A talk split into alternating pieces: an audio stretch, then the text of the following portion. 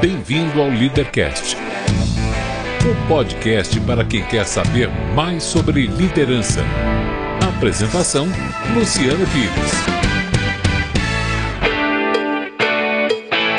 Bom dia, boa tarde, boa noite, bem-vindo, bem-vinda a mais um Leadercast, o podcast que trata de liderança e empreendedorismo com gente que faz acontecer. Como sempre, eu vou lembrar que esse aqui não é um programa de entrevistas, ele não tem perguntas programadas, não tem nem roteiro definido. É um bate-papo informal, com gente que faz acontecer e que vai para lugares onde nem eu nem meu convidado imaginamos.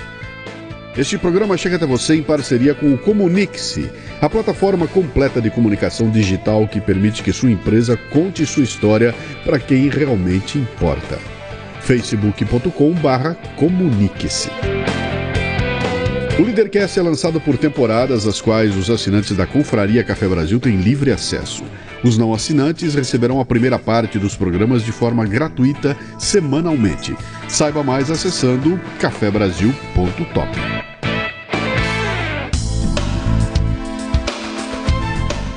Os convidados hoje são Raquel e Léo Spencer, que estão à frente do Viajo Logo Existo, um projeto que se levou a viajar por mais de 140 países de carro. Venha viajar conosco. Muito bem, mais um Leadercast. Quem acompanha o Café Brasil vai lembrar de um comentário que eu publiquei há um tempo atrás e eu vou repetir ele agora. Ó. Fala pessoal do Café Brasil, tudo bem? Oi Cissa, oi Lala, oi Luciano. Como é que estão as coisas por aí? A gente tá mandando uma mensagem direta aqui de Katmandu, do bairro de Tamel, não sei se o Luciano lembra disso, direto do Nepal. E vocês sempre fazem companhia aí, a gente está viajando o mundo desde 2013 de carro. São três anos já que a gente está na estrada, já passamos por 64 países e temos a 110 mil quilômetros. 110 mil quilômetros dirigidos e temos a felicidade de dividir vários momentos com vocês. Vocês fazem companhia sempre pra gente no rádio, sempre trazendo um conteúdo inteligente, com uma abordagem crítica, é, para abrir a cabeça, né? Trazendo, acho que trazendo de volta o diálogo, que é o que está faltando no país. E no final acaba até trazendo coisas novas pra gente conversar, porque no final a gente é casada e é muito tempo na estrada, então é uma maneira até de trazer coisas novas e a gente acaba gerando discussão entre a gente de pontos de vista e isso é muito bom, né, Léo? Exatamente. Estamos aqui sempre curtindo. Já tivemos o privilégio de ler o livro do Meu Everest do Luciano, quase uma década atrás. E desde lá, às vezes menos, às vezes mais, a gente acompanha o trabalho de vocês. Parabéns pelo alcance que vocês têm, está trazendo tanta massa crítica para as pessoas. A gente está aqui, voltando para a Índia semana que vem, tocando para o Mianmar. A gente tem mais oito meses aqui de Ásia, dirigindo. E é isso. A gente deixa nosso abraço, nosso agradecimento aí pelo programa.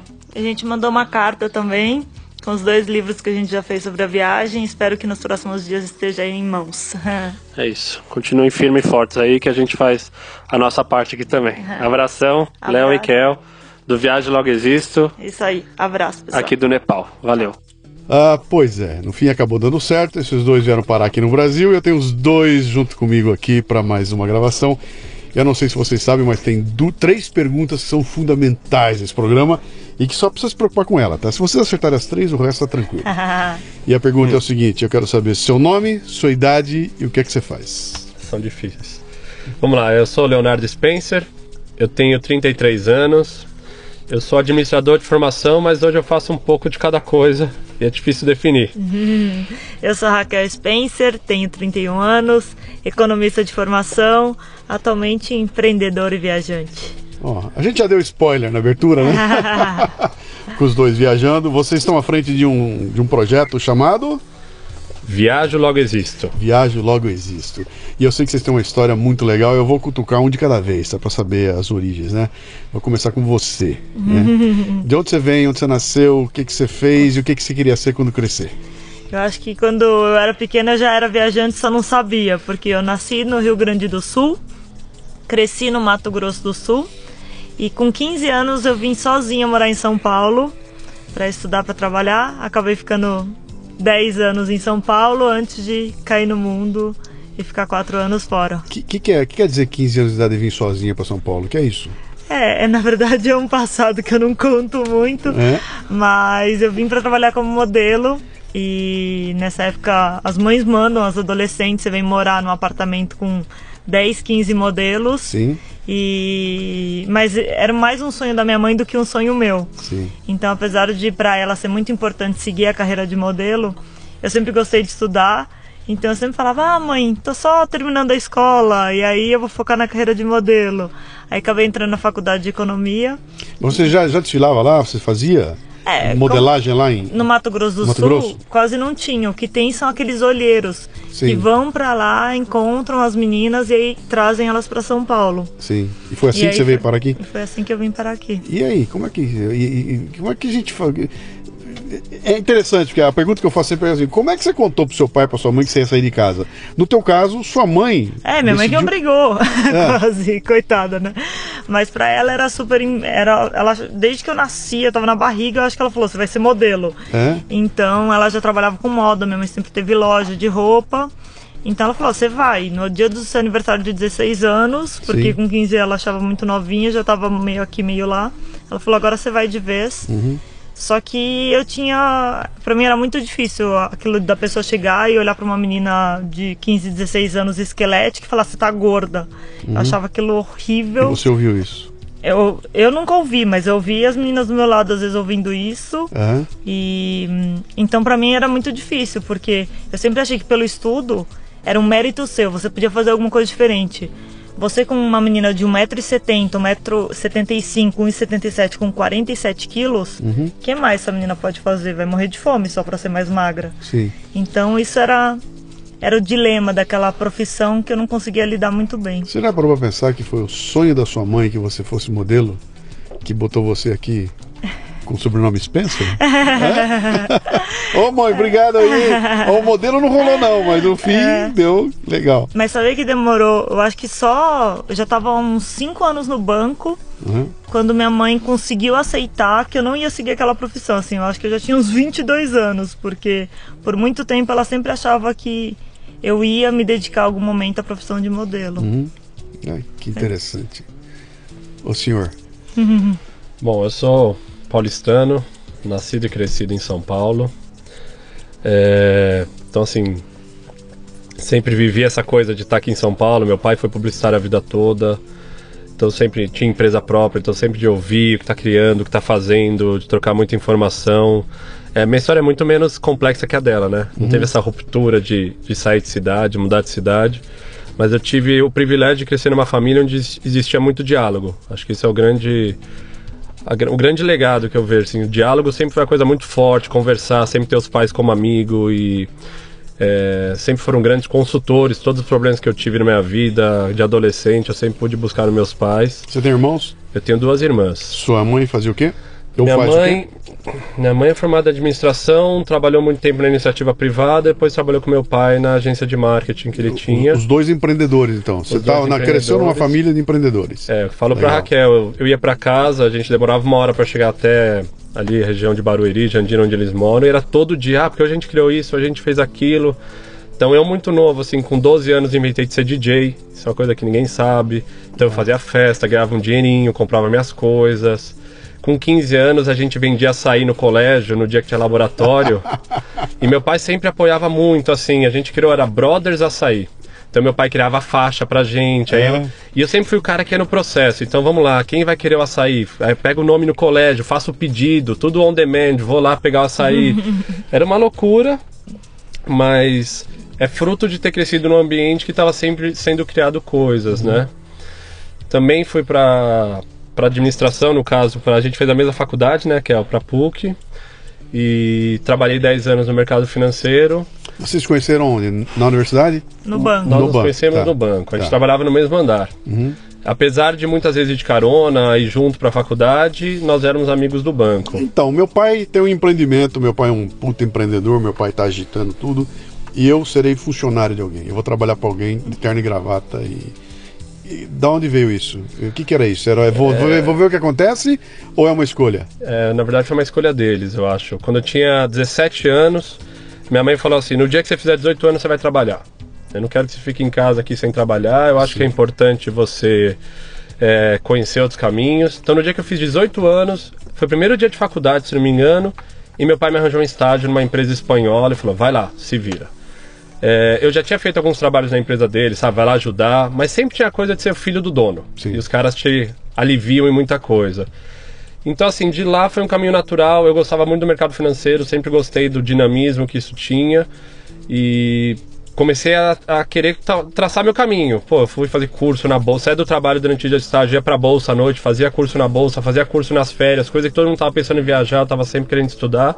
Então eu naturalmente. Como é fui... que é? Quando a turma viajava, você queria Vai. estudar. Ó, ó a ironia disso, né? É quase meio. Tô- olha a quase meio ironia, nerd olha a isso, ironia, é. não, a É, ironia. ironia. Pra hoje em dia, né, cara? De repente, imagina Mas só, né? Você não via na época. Então eu queria ir pro mercado financeiro e. E aí fomos, aí fomos, né? Acabou acontecendo. Você tinha irmãos?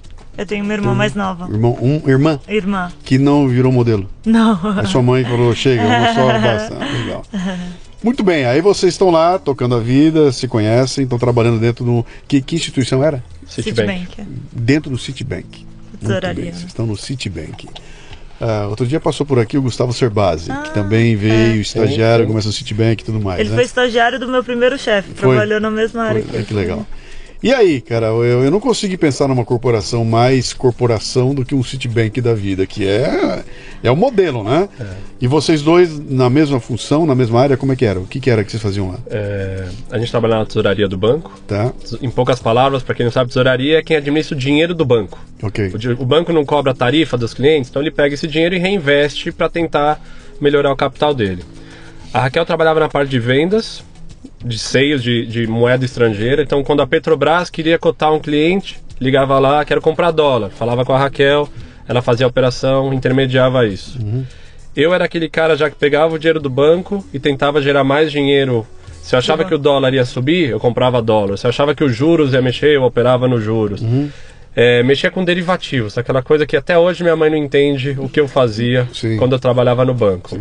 Então, assim, basicamente, de função era basicamente essa. Sentado, eu tinha oito monitores, a Raquel tinha um monte também, o dia inteiro pressão, chegava no banco já três jornais lidos. É... A gente gostava. Acho que a gente sempre divide isso com as pessoas. Que a gente gostava. Vocês tinham 20 e quê? Quando... Foi dos 20 aos 30, qua- 20 a 28 no banco, é. Uau, Eu dos- Oito anos? Foi nove anos é, de banco. Eu dos 19 aos 27. E aí os dois se encontram ali. E aí, pintou já o climinha? Não, a gente foi Demorou? amigo, na verdade, por muitos anos, né? É. Uns 3, Cada um 4 tinha a anos. sua vida, namorava, tocava o barco, a gente era amigos e 2010 foi quando a gente começou a É. ficar junto, faz sete anos mais ou menos. Mas uma coisa que é interessante, não se faz, o projeto que veio acontecer o Viagem Logo Existe não existia. Sim, não tinha nada a nunca- ver com isso, Nada, sim. nunca tinha sido um sonho, nunca tinha deslumbrado. Viagem era férias, 15 dias de férias, eu gosto de surfar. Então eu ia surfar, gostava de ir para uns buracos no mundo. Aqui é já uma, uma coisa um pouco mais estruturada. E essa era a nossa vida quando a gente começa a namorar, né? Kel? Uhum. Até 2012 isso seguiu normalmente. Tá. Até que. E aí, vamos chegar nesse aqui, que é uma, é uma grande virada, mas é, eu faço essas perguntas todas para tentar entender Claro. o background, de onde vem, qual era a formação, qual era a visão e tudo mais, né? Vamos lá, vamos começar a falar dessa virada aí. Como é que começa essa coisa aí? De onde apareceu aquele. E se. é, E Sabe? se? E se? De onde veio isso? 2012, a gente estava num momento um pouco reflexivo, Davi, pensando, e aí, o que a gente está fazendo? Tinha, teoricamente, chegado a algum lugar em termos de carreira, de resultado financeiro, de projeção. É, o que, que a gente quer da vida? Tinha, tinha, tinha já uma coisa. Não vou falar incomodando, mas tinha uma pulguinha assim. Quanto tempo mais a gente quer fazer isso? A gente quer ter filho? Não. Vocês estavam juntos já? Namorando. Isso, Namorava. dois anos. Morando já na mesma casa ou Não, não? Não, cada um na namorado. sua casa. Tá. Tinha minha casa, ela tinha a dela, Ok. a gente ficava muito tempo junto no banco e fora, mas cada um no seu, Você tá fazendo MBA, né? Tava Você, terminando a Raquel estava estudando, então tinha outras demandas. E aí eu tô um dia conversando com um amigo aqui em São Paulo. Calma, posso só voltar um passinho? Claro. A gente tinha um plano, assim, muito longínquo de talvez trabalhar no banco até os 35, 40 anos. E aí talvez a gente moraria, mudaria para Austrália, para ter filhos numa estrutura um pouco mais calma, recomeçar talvez em novas carreiras, voltar a estudar, existia um plano. Uma coisa eu já assim, tinha morado na Austrália eu falava, puxa, é um lugar muito legal pra gente morar. Então vamos fazer o que tem que fazer aqui no Brasil. Um dia a gente vive com menos, mas vai morar lá com mais tranquilidade. Uhum. E aí, em 2012, eu recebo um convite de um amigo. Léo, vamos no Sesc Vila Mariana, que vai ter a apresentação de um cara que deu a volta ao mundo de bicicleta. Eu, poxa, que legal, não sei o que, vamos lá. Exposição de fotografia. Exposição de fotografia, ele ia falar sobre essa viagem dele. A gente vai, começa a desenrolar o assunto. Ele fala: "Léo, tá aqui um presente. Ele me dá de presente um livro de um casal que tinha dado a volta ao mundo de carro em 2003, que chama-se Robert Grace, do Challenger Dreams, brasileiros. Eu pego o livro, começo a folhear e falo: caramba, eu nem sabia que dava pra dar a volta ao mundo de carro. De carro. Ninguém imagina, né? Aí eu olho o carro do rapaz, vejo que ele adaptou fogão, geladeira, barraca, vejo quanto ele gastou, aí eu olho lá, sei lá, 60 dólares por dia. Falei, caramba, é isso que eu, eu tenho que fazer isso aqui, é muito legal, é muito diferente. E a gente tinha essa. gostava de viajar, mas acho que a gente nunca enxergou como a gente poderia viajar mais. Sempre as possibilidades de morar fora talvez eram pelo banco por muito tempo, ou se a gente tivesse uma ruptura de largar tudo e ir morar em outro lugar. Então acho que isso. Essa viagem que a gente viu desses caras meio que mostrou que era possível você viajar por mais tempo, porque a questão do carro viabilizava financeiramente. Então você vai dormir no carro, você vai cozinhar no carro, você vai morar no carro. E pra mim o que mais me fascinava era a ideia de você não vai chegar no lugar turístico. Você vai passar no vilarejo, você vai passar nos lugares não visitados. Sim. Você vai ver realmente como as pessoas vivem. E aí somava tudo isso, um- uma paixão que eu já tinha pela fotografia. E eu falava, putz, aqui vai ser perfeito para poder fotografar os lugares que a gente vai passar, a vida das pessoas. Mas isso é a parte bonita. Eu venho pra Raquel num dia da semana e falo assim, amor, o que, que você acha da gente dar a volta ao mundo? Aí ela até acha engraçado e fala, de carro. Aí ela, o mais surpreendente é que ela fala assim, pode ser, mas daqui 10 anos. Vamos planejar, vamos juntar dinheiro, vamos pensar bem nessa ideia. E aí eu fico aquilo na cabeça, volto pra casa, ponho tudo no Excel, começo a planejar, faço conta, lembro que eu tenho um apartamento, que eu posso alugar um apartamento, a gente tem um dinheiro guardado. E aí dali são nove meses de planejamento até a hora que a gente. E mais umas semanas de convencimento. Mais uma reunião só de convencimento. É, é. Chequei a fa- planilha, né? Se as contas estavam certas. E aí ela falou assim: vamos comprar o carro, porque se tudo der errado, o carro a gente fica aqui em São Paulo e vende depois. Então a gente chamava de um comprometimento leve. Daí pra frente, pensa assim: eu nunca tinha acampado antes. A Raquel nunca tinha entrado. Ó, eu já acampei uma vez na Riviera de São Lourenço, que é um balneário que tá aqui em São Paulo, que é tudo cercado, fechado. A Raquel nunca tinha entrado numa barraca. Então a gente foi na, na Decathlon aqui em São Paulo e ela entrou na barraca para ver como é que era. Então assim, teve tinha muitos medos, muitas perguntas sem respostas. E o que a gente podia fazer é assim, comprar livro, é, procurar casais que já tinham feito isso, viajantes que já tinham feito isso, visitar mecânico. Eu não sei nada de carro. Hoje eu sei um pouquinho mais, mas não sabia nada. Eu sabia onde é o tanque e a bateria do carro. Então, mas, mas nessa altura o, o Nós Vamos estava decidido. Mais ou menos. É, eu, eu- eu queria falar, Vamos, eu queria falar um vamos. pouquinho antes dessa essa Vamos. história, É, aquela vamos história que você uh, talvez dê pra fazer. É muito maluco, é um puta sonho esquisito, é, é complicado. Pouco, financeiramente até dá, pá, pá, pá, pá, até chegar no momento do vamos fazer, né? Avaliação de risco, contar pra família, essa história toda aí. Co- Como é que foi assim? Como é que vocês trabalharam essa, essa, esse momento em que, só para transformar, como é que eu transformo esse sonho numa meta realizável? Essa, essa pequena transição. É, eu acho que, como ela falou, né? Maio, a gente. O Léo viu isso, teve uma ideia. Tipo, lá, vamos ver, tentar achar um carro. Isso foi. A gente comprou o carro em julho e agosto. O começo, o planejamento da viagem é fascinante. Então, pensa assim, o Léo falou. Todos, me falam, faz uma lista de todos os lugares que você quer ir no mundo. Pra quem ama viajar, pensa você, você que gosta de viajar, fazer uma lista de todos os lugares que você quer ir. O Léo fez a mesma coisa. Aí a gente começou a olhar no Google Maps, onde é isso, onde é aquilo, como eu chego, O que, que como dá eu pra não chegar chego. de carro? O que, que não dá? Dá pra ir, não dá pra ir? E nesse momento, a ideia não era a volta ao mundo. Não, era. Era a volta ao mundo, mas onde Chegar até a Austrália. Como, por onde? Volta ao mundo por onde? Exato. Tá, tá. É, eu, Quero, eu gosto de surfar, então eu quero passar nesses países. A Raquel gosta de gastronomia, eu quero passar por esses países. É criar um roteiro viável para que a gente chegue até o outro lado do E mundo. que unisse as vontades dos dois. Aquela história, você pode querer chegar nos Estados Unidos. De carro, você vai ter que dirigir até lá. Você vai passar pelo Peru, pela Sim. Guatemala, pelo México. Então a gente. Isso tudo é fascinante. Então, por mais que ainda É não a parte tivesse. fácil, essa é a parte fácil, é. Por mais que nesse momento ainda tivesse muita dúvida, tinha aquele fascínio de caramba, será que eu vou conseguir para Da possibilidade, da é. possibilidade de poder ir para tantos países e ver tantas Isso. culturas. Ali, o comprometimento com a execução é baixa, porque está distante ainda. Sim. Então Da você pode realidade. falar o que você quiser, que não vai mudar nada. Porque o mais difícil ali era pedir demissão do trabalho. Sim. Pedir a demissão. não, mas, antes. mas então, assim, até que chegasse esse momento, a gente podia empurrar as coisas. Ou mudar os planos. Falar que vai fazer. Sonhar à vontade. Exatamente, Sonhar à vontade. vontade. Sim. Do meu lado, em relação à família, foi muito mais tranquilo. Por quê? Eu já tinha morado na Austrália alguns anos estudando, já tinha viajado bastante. E mais do que isso, como o diálogo sempre foi muito tranquilo em casa, é, eles sabiam que eu não ia sair pra fazer uma coisa porra louca, vamos pensar assim. Eles confiavam em mim, acho que essa é a palavra. Eles sabiam que eu não ia sair do banco pra fazer qualquer coisa, depois ia voltar. Então eles sentaram comigo. E aí, o que, que você tá achando? Eu acho isso, pai. Eu tô pensando em viajar o mundo de carro, a ideia é essa, eu já tinha resposta pra um monte de pergunta. Eles adoraram. Meus pai, meu, meu pai é o maior embaixador do projeto até hoje, super fascinado com isso. Já do lado da Raquel, é o antagonismo. Por quê? Quando a Raquel saiu do Mato Grosso do Sul para vir morar em São Paulo, teve uma ruptura muito grande, ela deixar a mãe dela para trás para vir tocar, trabalhar, estudar, o que é que seja.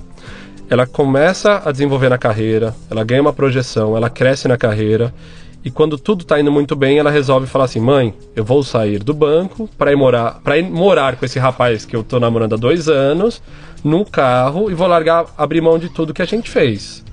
Nesse momento, a mãe dela bate e fala assim: "Calma aí. Você tem certeza?" Ela começa a pôr um monte de dúvida no que a gente não, vai fazer. Não, não foi pra isso que eu criei uma filha. Não, a- o ponto dela não era nem esse, era a gente abriu mão numa convivência de mãe e filha pra você conseguir chegar mais longe, pra você ter novas oportunidades. E aí agora que você conquistou tudo que você queria, você vai abrir mão disso? Foi tão difícil, o preço que a gente pagou foi estar longe como mãe e filha. E agora você vai jogar isso pro alto? Cadê seu pai nessa história? Meus pais se separaram, ele mora em Rondônia. Tá. É, a gente se fala, mas assim, a convivência não é tão próxima quanto minha mãe. E então pra ela era, era esse o ponto que pegava pra ela. Então, mas quando chegou em dezembro desse ano de 2012, eu acho que até a gente conversou porque a gente falou, a gente já contou pra muitas pessoas e a gente já colocou a nossa palavra que a gente vai fazer isso. Então, a partir de agora, não tem mais volta. A gente vai tocar esse projeto? Ou então a gente tem que parar de falar pras pessoas, né? Eu tinha um ponto assim, eu não gosto de falar uma coisa e não fazer. Eu, eu gosto do compromisso com a palavra. Então, acho que foi em novembro, eu falei assim, Raquel, a gente tá num ponto agora, todos os amigos já sabiam da viagem. Ninguém no banco sabia. Porque envolvia bônus, a gente tinha pagamento variável. Então, pô, se eu avisar que eu vou sair do banco, pode ser que eu seja penalizado. Sim. A gente optou por ser profissional até o último dia de trabalho, não importa porque eu tô saindo ou não. Mas eu falei, amor, a partir de agora, ou a gente puxa o freio de mão, ou não tem mais volta. Eu não vou falar para as pessoas que eu vou sair em maio para viajar o mundo e não vou.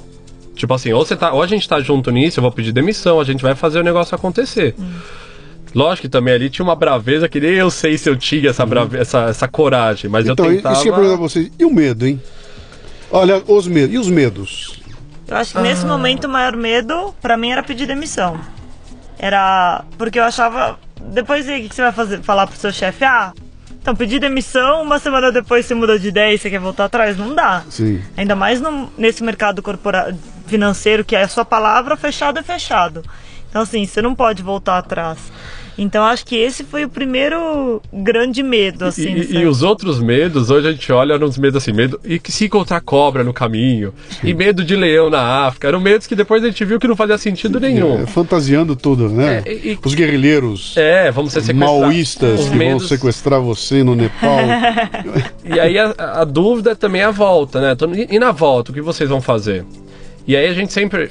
Isso é muito fácil eu, eu maquiar minha cabeça, mas eu tenho escrito isso, então eu lembro do que a gente escreveu, que é, a gente falava, a gente gosta de trabalhar, a gente gosta de estudar, na volta a gente vai achar um caminho, a gente é novo, se tiver que voltar pra faculdade, estudar, a gente não vai poupar esforço. Era nisso que a gente se apoiava um pouco pra acreditar que a volta não seria um super problema, né, Kel? Então, um ponto interessante que me chama a atenção aqui.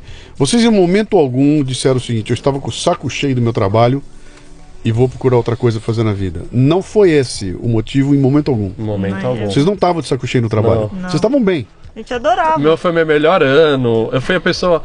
é, curiosidades, né? Tipo, no dia que pagaram o bônus, assim, eu fui no que achei bom o bônus, todo mundo achou uma droga. Então eu era o cara que tava mais motivado, mais satisfeito e fui lá que pedi demissão. Mas eu tenho uma. A gente divide de uma, de uma teoria que assim, é muito mais fácil você empreender ou começar projetos novos quando você tá bem. No ápice, Sim. no momento. Você tá cheio de energia, você tá com oxigênio para tomar decisão, você tá com clareza na mente, você tem recursos financeiros ou não para poder investir. Quando você tá lá embaixo, na, no down mesmo, depressão, você toma decisão forçada, só sem energia, você toma decisão porque não tem escolha. Então eu sempre falava pra Kel, tipo, não vamos esperar degringolar. As co- lógico que talvez aquele não fosse o melhor momento do mundo. Daria pra ter ficado mais uns três anos e ainda tá num processo amadurecido. Mas o que pegou ali, Luciano, é assim: eu tinha 27 anos, Raquel Eu 20, tinha 27, é, você 28. 29. Eu falava, meu, se a gente ficar aqui no banco, a gente vai ganhar mais promoção. Daqui a pouco a gente vai querer ter filho. E essa ideia vai pra gaveta. É, tem, um- tem uma linha de Uma corte. Quanto de- mais velho você fica, mais compromisso você faz, mais rolo tem pra você. Medroso. E, é, é complicado. O meu medo tem- era esse, da- daquela ideia que me pegou de um jeito super forte, eu virar e falar assim: ah, legal, vamos deixar pra depois. E, E, aquilo 20 tava anos, fasci- eu né? tava fascinado por aquela ideia de poder viajar o mundo de carro, de poder chegar do outro lado do mundo de E carro. com 27 anos a gente falava, a gente vai voltar com 30? O que, que são 3 anos? Hoje, sei lá, o vô do Léo tem 91 anos, tá lá, E- dirige, faz o que, qualquer coisa. E a economia em 2012 Ah, tava bombando. Sim. Então, ninguém, ou melhor, a gente nunca fotografou que ia acontecer isso com a economia. Eu achava que ia voltar aqui em 2015, 17, e se quisesse fazer assim, ia arranjar um emprego. Porque como era 2012, você fazia qualquer coisa dava certo. Então isso também ajudava a dar uma certa tranquilidade que, ah, morrer de fome a gente não vai, na volta a gente vai pensar o que fazer. Mas isso eu acho que do trabalho até a gente tenta passar para as pessoas. No final, a gente adorava o trabalho. Só que a viagem, ela só podia acontecer se a gente abrir mão. É, E- cada e- escolha uma renúncia. E a hora era aquela. E a aquela hora era aquela. Como é que foi contar para suas seus colegas de trabalho num ambiente que estava legal, que vocês estavam bem, que não tinham dado sinal nenhum de que iam pular fora e vocês contarem os dois? Luciano, o que eu acho também, pensa os dois namorando e os chefes já sabiam que a gente tinha um relacionamento, os caras deviam pensar, se alguém não vai pedir demissão, são esses dois. Porque Claro. eles vão querer casar, vão precisar de dinheiro pro casamento, vão querer filho. Então, assim, se- eu acho que se tinha alguém que eles falavam, não vão pedir demissão, é esse casal. Aí vai os dois. É, o dia da demissão foi muito engraçado, porque assim, a gente combinou que o dia que caísse o bônus na nossa conta, que teoricamente acabava aquele ano letivo no banco, a gente ia comunicar que a gente estava saindo do banco e se colocar à disposição. Tivesse que ficar um mês aqui, a gente ficaria. No dia que caiu o bônus, no dia seguinte, eu falei pra Raquel, é amanhã. Só que meu chefe estava em Singapura e o chefe da Raquel estava lá. Aí eu falei, Kel, como nós temos que comunicar ele hoje, eu vou por e-mail falar que eu tô, que eu vou desligar, até porque sempre tem mudança de depois do bônus em banco, geralmente tem quem sai, contrata outro, sempre tem a dança das cadeiras. Então eu falei, eu quero antecipar isso para ele poder usar essa informação estratégica para pensar na configuração da mesa. Mas isso envolvia eu mandar um e-mail para Singapura de madrugada e a Raquel pedir demissão pro chefe dela em louco. E a maior medo da Raquel, eu acho, é muito doido isso. Ela, ela, ela tinha medo que, eu, que ela pedisse demissão e eu não pedisse. É. E ela ficar. ela a fica assim, confiança no marido. Olha, eu falava, Raquel, eu tô te chamando pra dar a volta ao mundo comigo. Você acha que eu não vou pedir demissão?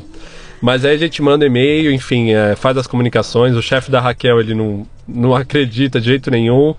O meu chefe, depois conversando, é uma coisa mais de ele ter certeza que é isso que eu quero fazer. Então, quer uma oportunidade, é, uma, é dinheiro, é isso? Não, não é nada disso. Então, meu amigo, vai, boa sorte.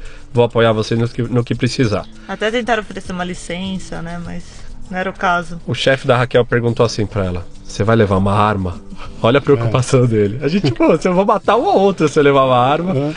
O resto da turma, a preocupação era assim, cara, muitos falaram, você vai morrer.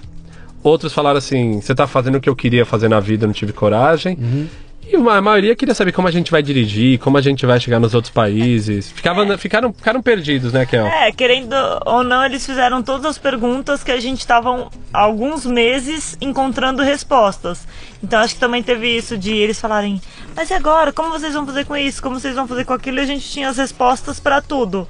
Então acho que eles não puderam falar nada mais que parabéns Vocês pela pararam coragem. para pensar no, no impacto que vocês causaram ali dentro, naquele ambiente? Na segunda-feira, quando os caras chegaram para trabalhar, não tava você e não tava ele. E os caras olham aquela vazia, no impacto que ficou naquela turma. É que a gente ficou um tempo ainda, assim, até realmente sair, né? Uhum. Aí eu esperei a transição, eu treinei, peguei um cara para não fechar a vaga. Então foi meio suave esse processo. Mas o que a gente sabe hoje que algumas pessoas saíram do banco impulsionadas pelo nosso movimento. É, acho que pessoas nem- que foram atrás de outras metas de vida, né, Isso. Kel? Acho que muitas pessoas resolveram retomar aqueles sonhos que estavam na gaveta. Sim. É, não precisa ser necessariamente sair do banco, pode ser voltar a pintar. É tipo, não deixa engavetar coisas que você quer fazer na sua vida. Seja ela um hobby, seja ela um trabalho, seja ela alguma coisa que você gosta, seja ter mais tempo com seus filhos, emagrecer, mas faça, dá pra fazer. Se a gente tá fazendo uma coisa que era tão distante, imagina uma coisa que você talvez já fez no passado, que você goste, né? E uma coisa interessante que ainda do banco é que a gente, a gente colaborou por um tempo com aquelas TVs da Elemídia que passam nos elevadores. Sim, sim, sim. Então o pessoal às vezes estava no banco e aparecia assim, casal Spencer chega na Patagônia. Sim. Aí os caras, seus filhos da mãe, eu, dava, eu vi você aqui na academia, seu desgraçado, não sei o O quê. cara ia almoçar e tinha que ver a gente no elevador, né? Em é. algum lugar. Faz Cola- parte. né? colaterais da, É, que do legal, processo. legal. Vamos lá. Você, a primeira coisa que vocês fizeram foi comprar um carro. Comprar o carro. Na prática, sim. Sim, mas isso, isso quando? Isso já a caminho de preparar tudo ou foi assim? A primeira, vamos começar comprando carro. Primeira coisa era comprar o carro. Por quê? Que carro você compra pra dar a volta ao Essa mundo? ia ser a minha pergunta. Como é que você sabia que era esse Não carro? sabia. Eu, eu nunca tive um 4x4, nunca tive nada. Aí a gente comprou um livro, aí tava escrito assim no livro: ou você usa uma Land Rover Defender, que é lendária, não sei o quê, ou a Toyota Land Cruiser. Aí a gente olhou pras duas, a Raquel falou assim: eu acho a Land Rover mais bonita. A gente, ah, tá bom, então vamos de Land Rover. Vamos procurar. Aí você põe assim, Web Motors, Google, tem muito mais Land Rover desse modelo do que da Toyota. Aham. Então assim, aí começa a ligar para as pessoas, entender qual, aí qual ano comprar. Aí tem umas coisas técnicas. Dois meses a gente demorou para achar um que falaram que estava bom estado. Mas total ignorância nossa, a gente não conhecia nada de carro, era muito conversando com o mecânico, com quem entendia um pouco mais. Mas você não imagina a cena dessas duas pessoas saindo do banco de camisa, aquela roupinha, chega pra falar com o mecânico, esses mecânicos desses carros off-road, eles já viajaram, eles entendem. Sim. E aí a E gente vê os dois engomadinhos. É, Vocês querem o quê? olha- Uma dar volta ao mundo? e aí ele falava, mas e se o carro quebrar lá no meio do deserto do Saara, como é que você vai resolver? E a gente, não sei, vou ler num livro. Aí ele, mas não aí. é assim, né? Vocês precisam aprender algumas coisas. Se teve uma coisa durante o planejamento todos esses 10 meses que a gente se apoiou, era sempre na nossa organização em falar que nós íamos planejar bem. Porque tinha tanta resposta sem pergunta, é, pergunta sem resposta. Como você vai fazer carro quebrar? Como você vai fazer isso? Eu falava, meu, não sei, a gente vai. Era tudo planejado. Então, a gente sabia o campo onde ia dormir, a cidade que a gente ia visitar. Tudo para que trouxesse um pouco de conforto nesse segurança, meio. então, segurança, né? É. O Almir Klink fala muito isso, né? O Almir É. Klink, ele, ele fala, é engraçado que eu encontrei com ele, ele comentando, falando o seguinte, cara, hoje quando eu olho aquela primeira viagem minha, que lembra que ele cruzou o oceano no barco a remo, ele fala, eu jamais faria aquela loucura, com a cabeça que eu tenho hoje e com o que eu sei, eu já, aquilo foi uma de imprudência brutal. e ele bate muito nessa tecla, eu tenho tá absolutamente tudo planilhado e quando eu me atiro nessa loucura, a última coisa que é é loucura. Aquilo tá tudo desenhado, né? Então ele bate muito nessa tecla de, de- desse, desse pré-planejamento. E Né? faz todo sentido, na nossa Eu opinião. imagino que sim, gente- porque vocês não têm muita margem para erro. Não, e o que eu falo para as dele pessoas... menos ainda. É, Sim. dele menos dele ainda. coloca Sim. mais em risco. Mas o que eu falo para as pessoas... E tem gente que não gosta de organização, tem gente que não gosta de Excel, que tem uma dificuldade para lidar com isso. Mas o que eu falava para as pessoas é, quando eu olhava aquela planilha, aquilo me tirava problema lá na frente. O fato de estar ali, o fato de eu saber a estação do ano que eu não posso chegar no Caribe porque tem furacão, que eu não posso chegar na Índia em agosto porque tem monções. Isso me tranquilizava o coração. Então, aquilo me trazia conforto, Era o aquilo nosso me trazia apoio, con- né? Segurança. Uhum. Então, Que é buscar conhecimento sobre. Vamos enfiar numa fria. Primeira coisa, eu preciso conhecer Exato. o máximo que eu puder sobre a- o contexto em que eu vou, me, eu vou entrar ali, né? Como não morrer? Essa era a nossa pergunta. O que, que a gente que fazer para não morrer e voltar com boas histórias? Porque assim, você vai estar longe de casa, longe de tudo. Não... Toda hora muda a língua, toda hora muda a comida, muda a altitude, muda tudo. A gente fala, a gente tem que sobreviver. Essa era a nossa. Vocês montaram uma rede de contatos com gente que fez coisa parecida, com alguém que tinha que Conversaram com pessoas que, que fizeram a mesma e coisa? De todos os tipos. A gente não procurou só pessoas que viajavam de carro. Então a gente sentou com esse cara que deu a volta ao mundo de bicicleta, gente que já foi só pro Chile, gente que já foi para Atacã, pro, pro Ushuaia sabe como dirigir na neve. Qualquer pessoa que tivesse qualquer experiência para dividir com a gente, Uhum. a gente sentava baixava a orelha, né? Só escutava. A gente vai aprender alguma, alguma coisa você pode tirar de lição da experiência de cada pessoa. Então a gente ficou muito aberto, marcava jantar com as pessoas depois do trabalho. Então ah, a gente pode comer uma pizza, E cruzamos muitas pessoas dispostas a ajudar. Isso eu tenho que atestar aqui que todo mundo, cara, passa aqui, claro, vou te explicar, vou te ajudar, pega isso, responde e-mail. Então, assim, todo mundo sempre foi muito solícito com a gente. Legal. Eu tenho um sobrinho meu de 26 anos que vai sair agora de bike e vai fazer uma viagem pelo Brasil afora de bike. Ele com a bike dele. E os pais estão daquele jeito, que você pode imaginar todo apavorado. Mas ele fez isso, aí ele saiu atrás e eu botei ele em contato com o Gui Cavallari. O, o Gui é, um- é uma grande figura, é um dos grandes caras voltados para esses esportes de aventura no Brasil e tudo mais. E o Gui fez uma viagem dessa. E a hora que ele entrou em contato é até fascinante, porque eles gostam disso, né? Como é que eles estão indo? Vem falar comigo. E eu vou te dar todas as dicas que você quiser. E, e- e esse é o momento de absorção da experiência dos outros, que, é, que faz toda a diferença, né? Eu lembro da minha viagem para o Everest, não foi diferente, né? A coisa só ficou clara para mim o dia que eu botei na minha frente o cara que tinha ido. E ele senta, abre o álbum de fotografia e me conta a história, que era tudo aquilo que eu tinha lido, só que ele me traz os insights que você não lê em lugar nenhum, né? Exatamente. Até, sabe uma coisa legal? É, você fala do seu olho no seu livro, não fala? Falo. Da cirurgia? Sim, sim. E eu fiz a cirurgia Sim. por causa do seu livro. Não, não lembrava, não reacessava essa informação há muito tempo na minha cabeça, mas eu usava lente. Sim. E aí, obviamente, apesar da gente começar de carro, eu me planejei pra fazer a cirurgia um tempo antes, porque eu Para falei, dar pode tempo ser. de cicatrizar e você Exato. ter. ah, Então legal. até essa informação que estava lá no seu livro ajudou em alguma coisa, né? Ah, Que legal, legal. Quanto tempo durou esse processo de preparação? Desde o dia que eu falei assim, bom, comecei, é sério, nós vamos até. Fomos. Se você Até- considerar o dia que nós compramos o carro, não deu 10 meses. Entre É, começar a é. ideia e estar na estrada. E, e quanto do dia de vocês era dedicado a esse projeto? Vocês estavam com a cabeça onde? Era Clark Kent Super-Homem? Dava pra ser? Não, É? não dá. Não? Isso é- Eu sempre falo isso, é, é- é esforço. É pessoas comuns se esforçando. Ah, Trabalho tinha que estar no banco, porque era importante Focado, né? aquele bônus, era importante aquele. Tá, e eu sempre tive a cabeça assim, tá fazendo uma coisa, faz ela direito. Uhum. Não dá. Então, onde a gente. Onde o projeto aparecia? Sempre que a gente estava fora do banco, conversando, e na hora de almoço. Então, quantas, quantos almoços eu não sacrifiquei para ficar sentado na minha mesa, olhando o Google Maps, é, vendo coisas do carro. E à noite era full time nisso, né? Que é o final de semana, semana. acabou, né? Abriu, é, a gente abriu mão de viajar, abriu mão de tirar férias, tudo pra focar na viagem, né? Uhum. Então foram alguns meses ali se dedicando a isso. Vocês fixaram uma data?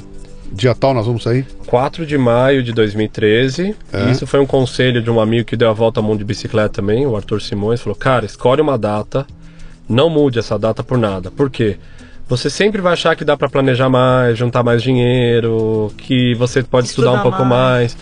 E, e de verdade, Léo, são poucas as coisas realmente. Ele falou pra gente: são poucas as coisas realmente que não são consertáveis na estrada. Então, falou: tem seu passaporte, dinheiro e um cartão de crédito. O resto tudo você consegue ao longo da viagem ajustando. E eu atesto isso que é super verdade. E a gente tinha a questão de ou a gente sair em maio, que a gente queria até o Ushuaia, era um dos primeiros lugares que a gente queria chegar. E a gente falava, ou a gente sai em maio, antes do inverno, senão você não chega por causa da neve, ou você sai em agosto, depois do inverno. Só que em agosto a gente falava, você sempre vai ficar tentado a esperar até fevereiro do ano que vem Sim. pro próximo bônus. Então é melhor acontecer o bônus, você já pede demissão e sai, porque senão sempre você vai também arrumar um motivo pra postergar, né? Isso é que nem reforma de casa, né? Não é isso? Já que Já eu que- mexi na porta, eu vou mexer na janela, É. assim vai, né? Aconteceu comigo, igual, acabei de lançar o projeto do Café Brasil Premium e foi essa loucura também, cara. E bota a data e posterga e posterga. Chega uma hora que você fala, bicho, é a quarta vez que eu vou mudar a data. Não, passa uma régua, eu vou lançar. Cara, não tá pronto, dane-se, bicho. Bota no ar e corrige com o negócio andando. Tá um inferno. Porque vem input pra corrigir todo lado, mas não tem outro jeito. Se você ficar naquela esperando o melhor, não vai, não vai Nunca sair. né? chega, né? Ainda mais num dia de hoje que é tudo tão rápido, tão Sim, tanta sim. ideia, todo mundo criando coisa nova. Se você esperar para ter o produto perfeito, às vezes aquilo lá nem tem mais sentido Uhum. pro mercado. Muito bem, vocês se preparam, tá tudo resolvidinho, tudo arrumadinho, e chega um belo dia que é entrar no carro, botar a chave no e fazer. crã. Como é que tava naquele dia? Como é que foi? que te- teve um dia mais difícil antes que foi casar, né, amor? A gente casou um mês antes. Nós nos casamos foi um fácil mês ainda. antes. É, Mas a gente teve que organizar também, né? Então a gente sai do banco em fevereiro, eu ainda tive que ficar até o final de março e organizando um casamento e uma volta ao mundo, né? Então a gente tava assim, foram dois Pô, meses. essa é a maior lua de mel que eu já vi na minha vida. Foi essa aí? Quatro anos desde lua de mel? quase isso. E sabe uma, uma coisa curiosa? É que a barraca que a gente adaptou em cima do carro, nes- nos preparativos, se eu colocasse ela em cima do carro efetivamente, meu carro não entrava na garagem de casa. Então a gente postergou até a última semana pré-viagem para colocar a barraca. Pegamos um dia da semana, fomos para Campos do Jordão, acampamos em Campos do Jordão para testar. Então pensa na loucura, isso é a parte loucura que é. Sim. Se nós tivéssemos dormido na barraca aquele dia e achado que não dava, o projeto estava em xeque. Porque a gente esperou até a última semana da viagem para testar a, Pré-viagem. a estrutura toda. Mas também, ao mesmo tempo, a convicção era tão grande que tinha que acontecer que talvez, mesmo se não fosse tão bom, a gente ia com aquilo mesmo ruim, né, E Kel? vira, Sim, sim. E aí a viagem acontece 4 de maio, um sábado. A gente sai do Ibirapuera, do parque. Conseguimos reunir. Foi um evento? Foi um evento, Sim. conseguimos reunir umas 150 pessoas. Estava tendo uma feira de aventura na, na- no Ibirapuera, Adventure Sports Fair. Adventure Fair. E eu lembro claramente eu saindo da minha casa, trancando o apartamento, assim. É. Porque a gente ia deixar alugado, mas não tinha alugado. E até essa foi uma das coisas. A ideia era sair com o apartamento alugado. Mas a gente foi tão convicto de que não ia mudar a data de partida, que estando alugado ou não estando alugado, a gente ia viajar. Sim. E eu, eu lembro claramente eu trancando a porta, dando uma última olhadinha assim no apartamento vazio, trancando. Não sei se eu volto, cara. A Raquel com frio na barriga. É. Mas demora um. É, pelo menos pra nós, demora um pouco pra cair a ficha. Tanto é que quando, no segundo dia de viagem, quando a gente chega em Foz do Iguaçu, que era o nosso destino, eu tive febre, baixou minha resistência. Acho que foi a somatização de tudo aquilo Claro. que eu vinha há quase um ano. Não, e se você pensar, você fala, vou viajar o mundo, todo mundo se despede, aquela choradeira, e você tá ali em Foz do Iguaçu, assim, dá pra, é muito fácil A gente voltar ficou pra parado casa. no trânsito. A gente saiu do Ibirapuera, ficou uma hora parado no trânsito, e as pessoas passando no pontilhão, dando tchau, a gente, é, tchau. É, ali foi, foi Então, é- triste, é, né? Mas tem essa sensação um pouco que você ainda tá muito perto de casa, Sim. né? Tipo, é muito fácil voltar. Mas ao mesmo tempo você também quer começar a alcançar, né? Claro. A ganhar, ganhar Terreno. quilometragem, ganhar terreno. Quando foi que caiu a ficha que vocês estavam na aventura? Caiu a ficha, você fala, cara, Eu, se Tamo tivesse nela. que recordar, o o nono dia, o décimo dia de viagem, a gente cruzou a fronteira para o Uruguai.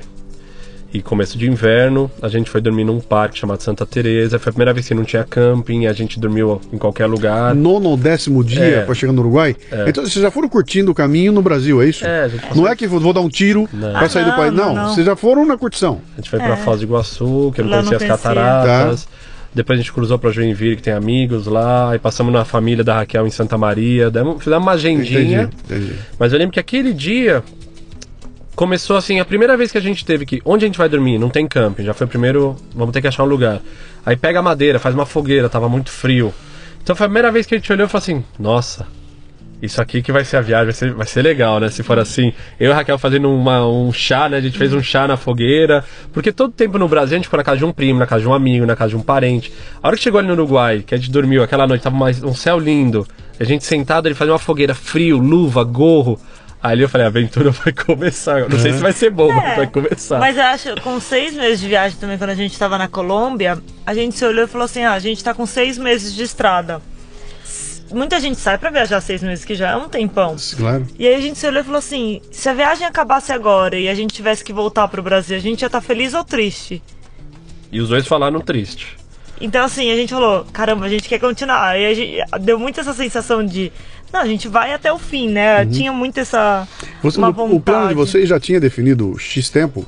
42 meses. Era, já tava, tava claro que era isso. Tá. Tava na planilha lá de Tá. planejamento. Saímos do Brasil para viajar por 42 meses, visitar 70 países nos cinco continentes, Maria do tempo de carro. Era essa a nossa metas em número, né? Que- Digita- dirigir pelo menos 100 mil quilômetros, não era? É. Acho que alguma coisa assim. E gastando X. 100 100 dólares. por dia. É, vocês botaram isso aqui, né? O orçamento de vocês 100 dólares por dia, tá? Pra tudo, né? Tá. Então, combustível, E, enviar o e carro. vocês já tinham garantido esse dinheiro. Alugando apartamento, o dinheiro aplicado, o, o financiamento da campanha estava garantido. Se fosse por meios pessoais, a gente ia conseguir entregar. Tá. Tava Lembrando também isso. que o dólar era tava 1,70, 1,80, Sim. né? A situação fo- era outra. Não foram atrás de patrocinador, não foram buscar nada Fomos, disso, fomos. E, e- mas não ter não foi um impedimento. Exatamente, eu- era assim, vamos fazer independente dos, dos resultados. Mas, vamos dar uma conversada com a turma. Sim. Hoje eu olho as apresentações que a gente fez e falo, não dava pra ninguém me patrocinar, mesmo com aquela apresentação tosca que a gente mostrou. Não, mas era o Mas que tinha pro momento. né? Era o que tinha e a gente ouviu assim, cara, vocês não têm experiência nenhuma, não sei se que tipo de conteúdo vocês vão gerar. Então assim, não. A resposta é não. Estamos com outros investimentos. A gente, ah, então tá bom, vamos embora também, que é, vamos aproveitar, vamos fazer nossa viagem, vamos aprender com isso, depois a gente começa. É, era essa a ideia, né? Fazer pessoal. Exato. E, o alu- e o apartamento que eu falei que não alugou, na primeira semana a gente achou um inquilino. Lembra que eu falei que a gente Sim, saiu sim, sem sim, alugar? sim, na sim. primeira semana achou um cara e isso trouxe uma tranquilidade. E a gente começou a viajar um pouco mais. Vocês tiveram algum momento de questionamento moral do tipo assim? Todos os meus amigos, todas as pessoas que eu conheço estão trabalhando, ralando para ganhar a vida e eu vou sair de férias. E eu vou vagabundear pelo mundo afora. Eu vou passear pelo mundo enquanto todo mundo trabalha. Eu tô aqui. Como é que você falou lá na hora do almoço? Fumando, puxando uma ervinha, vendo- com miçanga na praia. Pai, que o mundo se dane e todo mundo. E eu aqui na boa. Houve algum momento, passou pela cabeça de vocês essa. E se passou, como é que vocês processaram isso? Claro. Primeiro que tem uma distância muito grande até do estereótipo nosso com esse, né? Que a gente falava. A gente tá saindo pra ir viajar, pra fotografar, pra conhecer as coisas. Mas todo mundo sabia que em algum momento a gente podia começar a querer empreender disso. Pela nossa inquietação, de querer sempre estar desenvolvendo coisa. Por sempre Mas gostar de trabalhar. ser direta a sua resposta é não. Eu de verdade nunca. Até porque assim, eu sempre falei. Eu trabalhei pelos meus meios e conquistei o que tinha conquistado. Eu usufruo do jeito que eu bem entender disso. Lógico que você tem pessoas que querem trabalhar mais. Eu respeito muito o caminho de cada um. Então, assim, se o cara quer trabalhar porque ele acha que trabalhar é, vai levar, vai dignificar ele, vai levar até as metas que ele quer, cara, vai fundo. Eu, não, eu jamais achei que por eu ter saído do banco e ter ido viajar era o caminho certo. Era o certo pra mim, o pra Raquel. sim.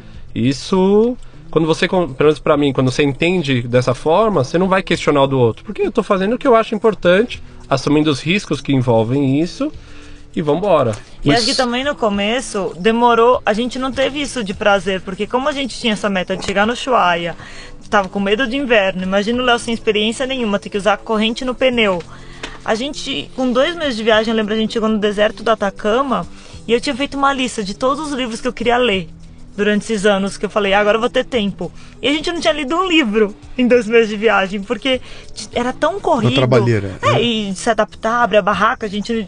Hoje a gente abre a barraca em um minuto, mas no começo eu acho que a gente deveria demorar uns 15 minutos. Cozinhar, o gás funciona, não funciona. A vida, então né? adaptar a morar no carro também foi um processo. Uhum. E eu lembro que a gente no deserto do Atacama um dia a gente pegou um livro cada um, falou: hoje a gente vai sentar no deserto e a gente vai ficar aqui lendo até a hora que a gente quiser. Porque também teve um processo de se adaptar a morar no carro, Mudança né? de vida. é. Uhum. O que, que você ia perguntar? Não, eu tava, eu tava comentando isso com vocês para ver. Vocês sofreram esse tipo de abordagem de gente que vem. Olha, por exemplo, eu pergunto pro meu pai: cadê seu filho? Tá passeando. Tá viajando pelo mundo. meu pai- Ele não trabalha, não? Não, ele viaja pelo mundo. Ah, muitas pessoas ficaram. Você sacou o que eu tô pegando? Eu tô Lógico. contrapondo a questão do, do Lógico. trabalho, do lazer e de essa decisão que vocês tomaram, que não, não, é- não foi uma decisão de lazer. Não é lazer isso.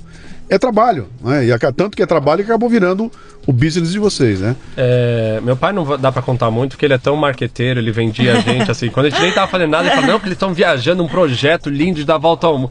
Meu pai vendia gato por lebre. Mas assim, do nosso lado, é claro que as pessoas abordavam, queria saber como a gente estava principalmente pagando, se tinha patrocinadora, queriam Isso, fazer bom. conta se a gente.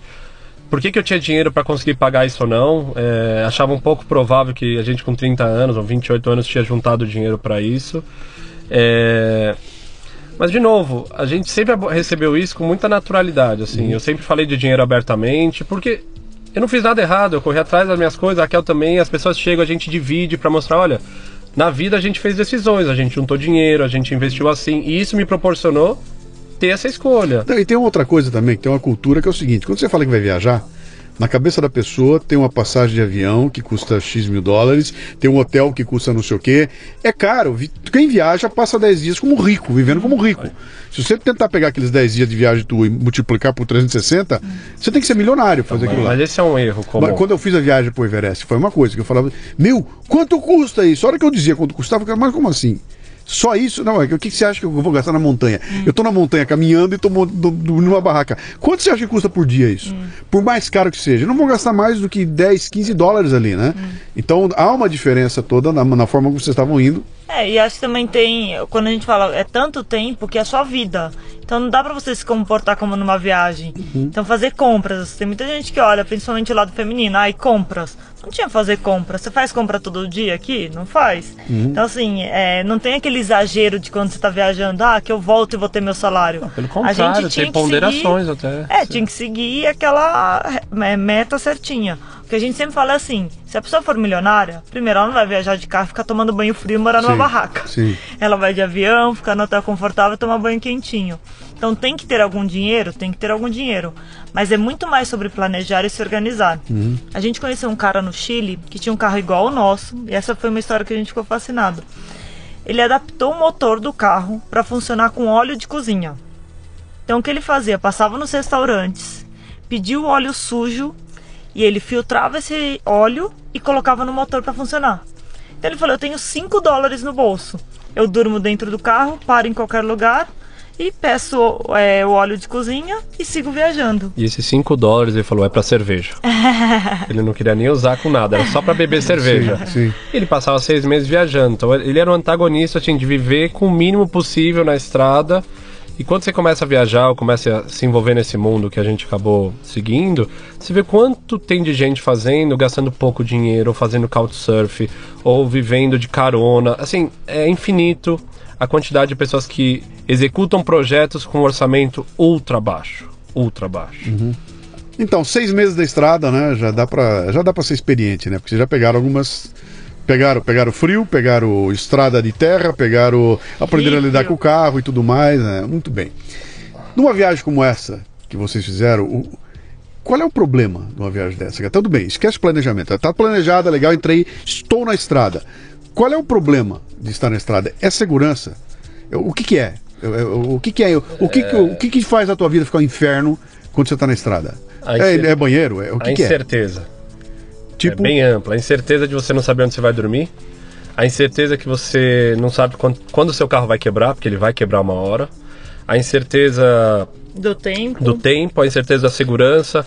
É, coisas que no dia a dia são tão automáticas para quem vive no, aqui em São Paulo, por exemplo. Então eu vou para casa, eu pego um Uber, chego aqui, minha casa, meu banho tá quente, a comida tá na geladeira, eu esquento, eu peço um delivery.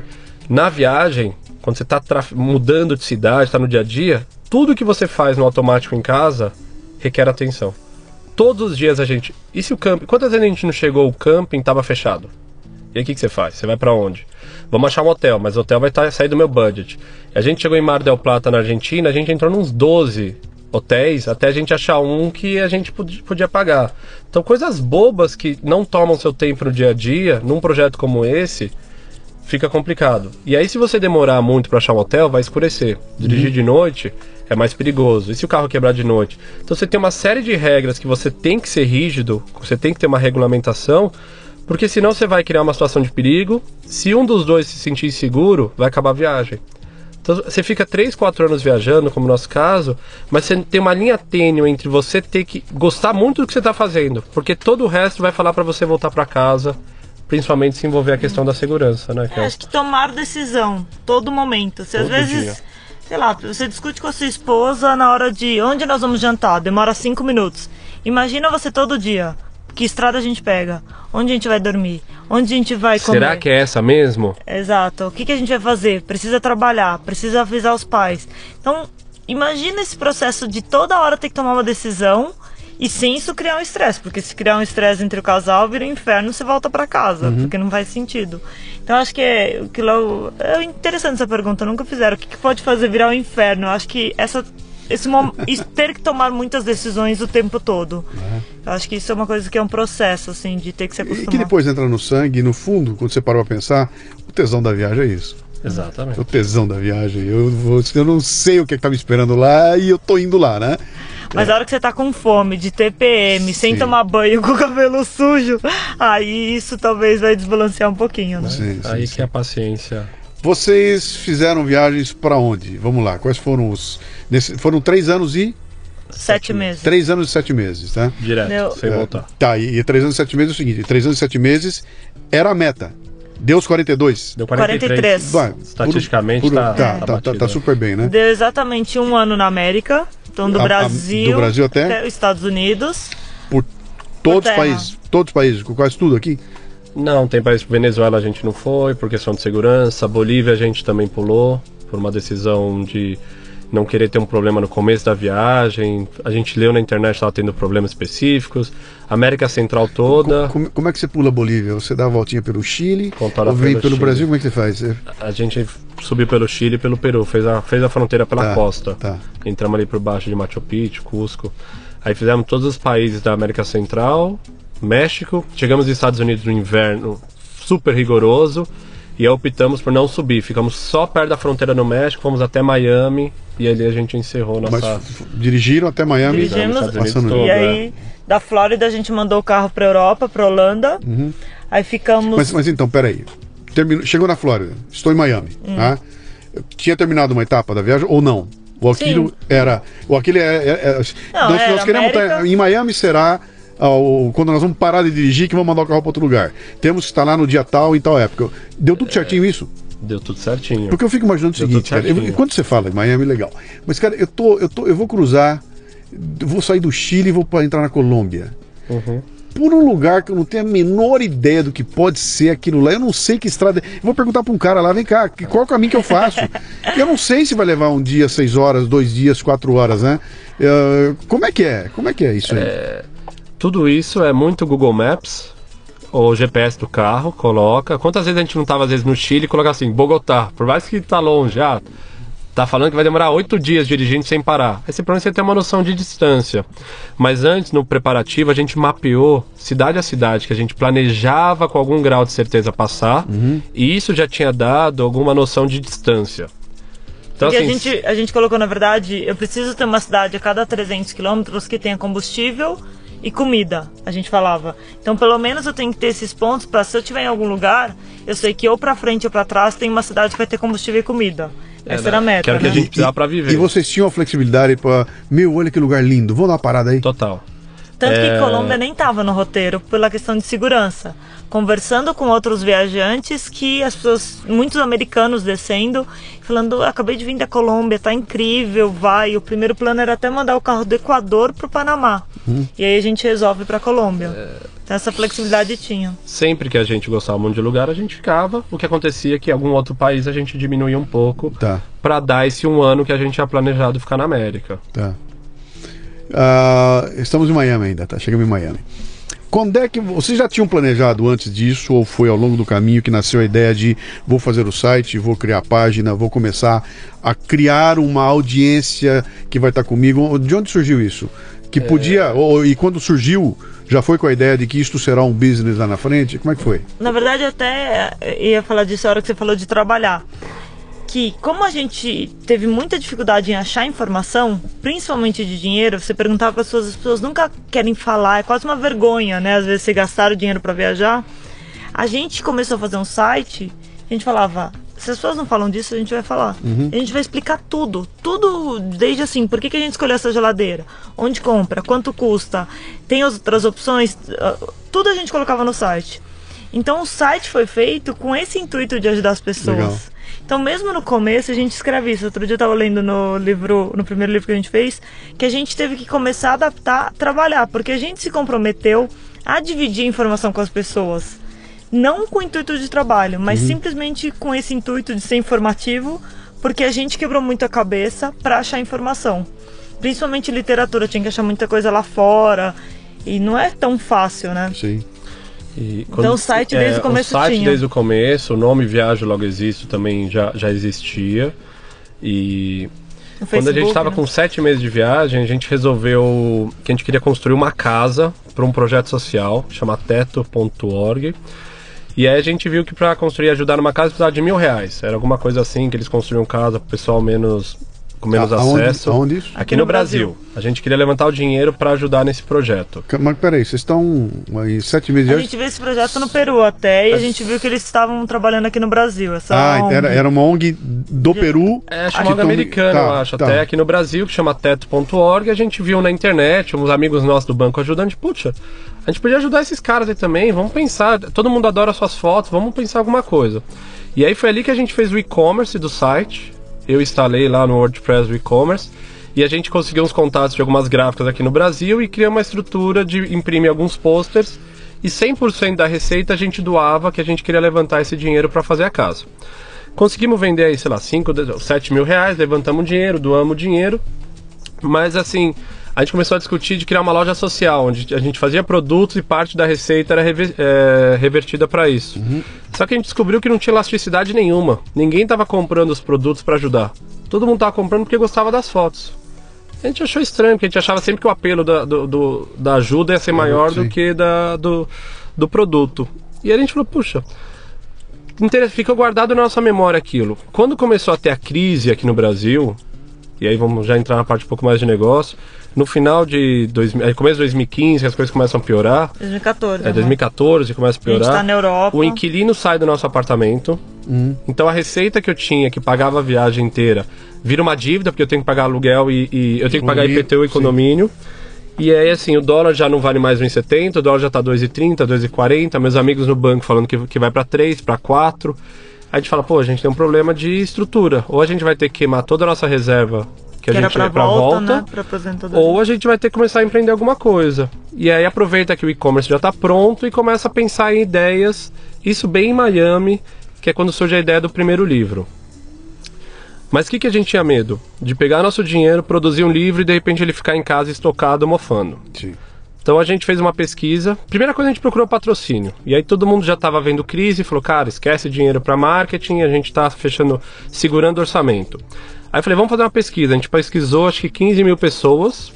E dessa turma a gente conseguiu ter uma noção do que, que eles queriam. Ah, então dá para comprar um livro até 100 reais. Quem eram esses 15 mil? Seguidores, Seguidores. de rede social nossa. Que já estavam. Já estavam foram- com uns 100 E foram mil chegando seguidores. pra, em vocês de forma orgânica. Forma orgânica. Vocês não montaram nenhuma ação maluca pra capturar seguidores, nada. Isso foi boca a gente, boca. A gente deu algumas entrevistas para Exame, para Marie Claire, para Globo, para mídias interessantes que acabaram Sim. trazendo. Acabou atra- a- atraindo um pouco de, de gente pro nosso canal. E aí sempre tinha esse lado que a gente abria muitas informações e o pessoal gostava disso. Legal.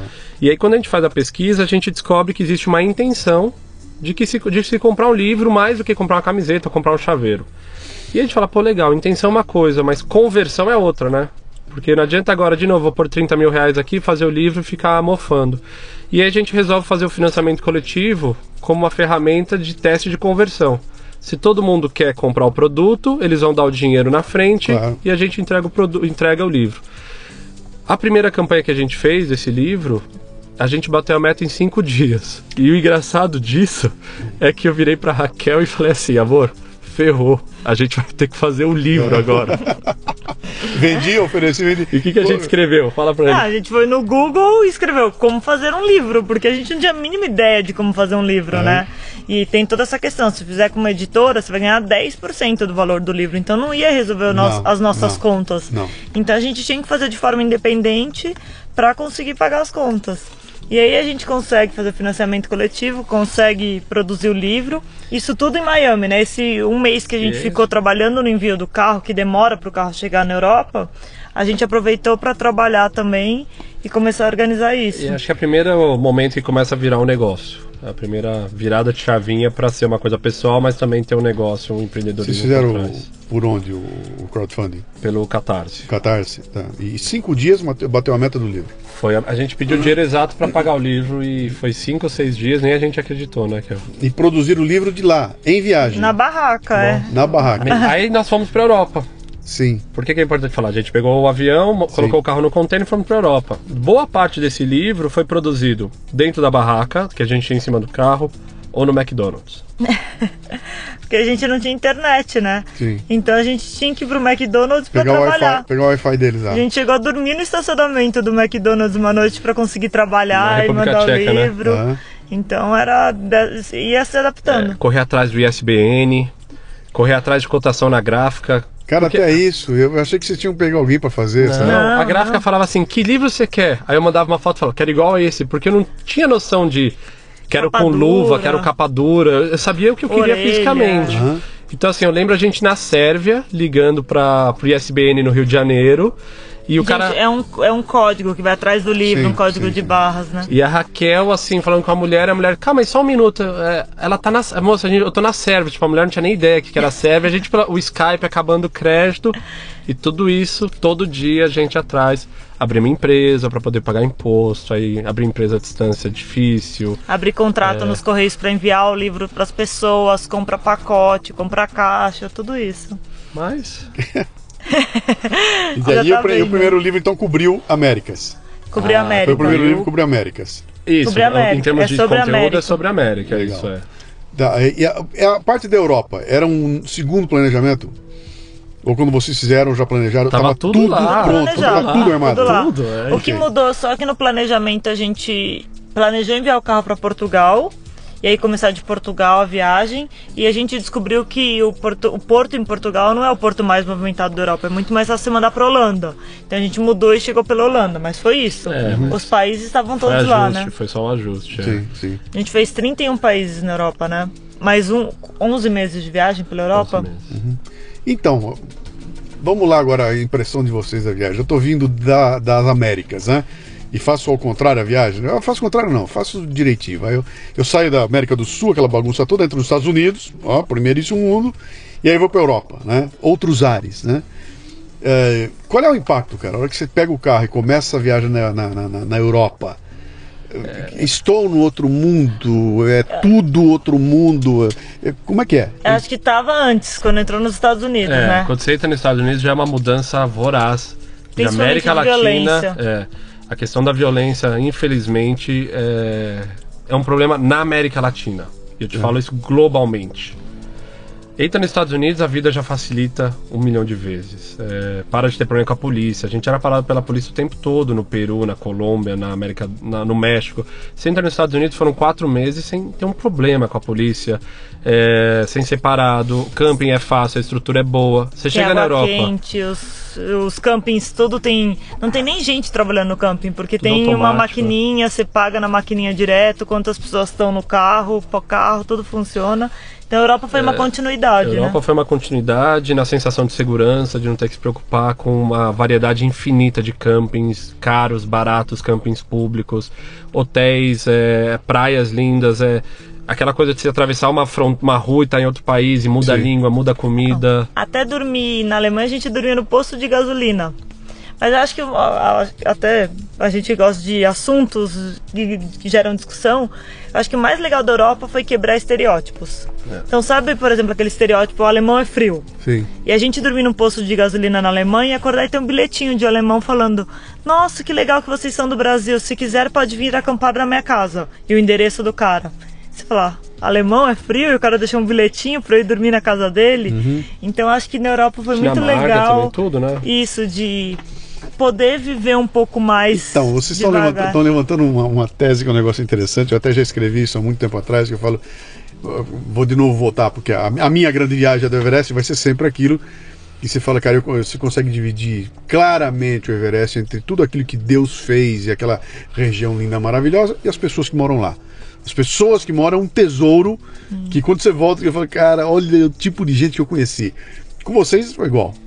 É a mesma coisa. É a mesma coisa. A gente, nesses quase quatro anos que eu, eu tinha falado, a gente ficou mais de um ano na casa das pessoas que a gente não conhecia e que convidava a gente pelo, pelas redes sociais. Por exemplo, em Portugal, no dia que nós cruzamos a fronteira da Espanha para Portugal, chegaram exatamente 348 convites no nosso Facebook. Dos mais variadas cidades em Portugal Que legal. todas as pessoas falando assim, isso é muito legal. Olha, eu moro em Porto. Porto é a cidade mais legal de Portugal. Olha, eu moro em Guimarães, a cidade berço de Portugal. Você tem que vir. Todas Braga, as cidades, mais linda de Portugal. todas as cidades tinham um argumento que a gente tinha que ir para aquela cidade, né, Kel? E não só a pessoa convidava a gente pra ir pra casa dela, como muitas vezes ela ia dormir no sofá pra gente dormir na cama e ter um pouco de conforto. Como é que esse povo descobriu vocês? Pelo Facebook. engajamento É. Também amigo orgânico. amigo, não, não é. foi nenhuma tipo de ação Não. do tipo, estou, vou estar em Portugal, vou preparar algo lá para capturar gente lá. Não, Não, a gente falava, não, a gente falava, vamos estar em Portugal Sim. semana que vem. A gente deixava, tentava antecipar um pouco o que ia acontecer na viagem. Até Portugal, como já tinha um pessoal que seguia, a gente falava, ah, vamos marcar um encontro, super informal, num restaurante para trocar ideia. Mas não tinha nenhuma ação direcionada por trás para captar. foi o ambiente da mídia social que foi criando essas. E acho que é a continuidade dos posts. A gente conseguiu, com muito esforço, colocar post no Facebook todos os dias, basicamente, da viagem. Sim. Então a Tá pessoa poder acompanhar né? isso, saber o que estava acontecendo. Não é aquele canal que ela ainda, que 20 dias volta, tem uma, uma- um update. A gente conseguia dar uma- uma- um senso de continuidade. Então, a gente- ah, semana que vem eles devem estar em Portugal, então já vou preparar alguma coisa para eles. Caiu, caiu, caiu a ficha de vocês de que aquilo. O, o- o Facebook não era o lugar que eu ia botar minha selfie na frente da Torre Eiffel, mas era um instrumento de trabalho de vocês. É, com certeza. o Híbrido, né? Era os Facebook- dois. A gente podia falar. Todo mundo via onde a gente estava e ao mesmo tempo também servia como uma plataforma para já, trazer gente. vocês já tinham sacado que tinham, tinha começado um, um processo de construção de uma audiência proprietária, que era quem lá na frente ia, ia, ia se transformar num negócio É, de não vocês? Não, não, claro, desse né? ponto de vista tão conciso, não. A gente Sim. até se assustou com a velocidade. Porque no começo, em termos de, de, de seguidores, crescia conforme a quilometragem. Então eu tinha mil quilômetros, tinha mil seguidores. Dois mil quilômetros, dois mil seguidores.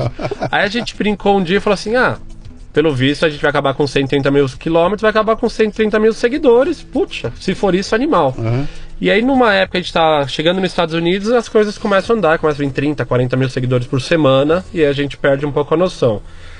Olhando em retrospecto, a gente acha que tem muito a ver com nós estarmos, nós estamos visitando países que as pessoas já foram.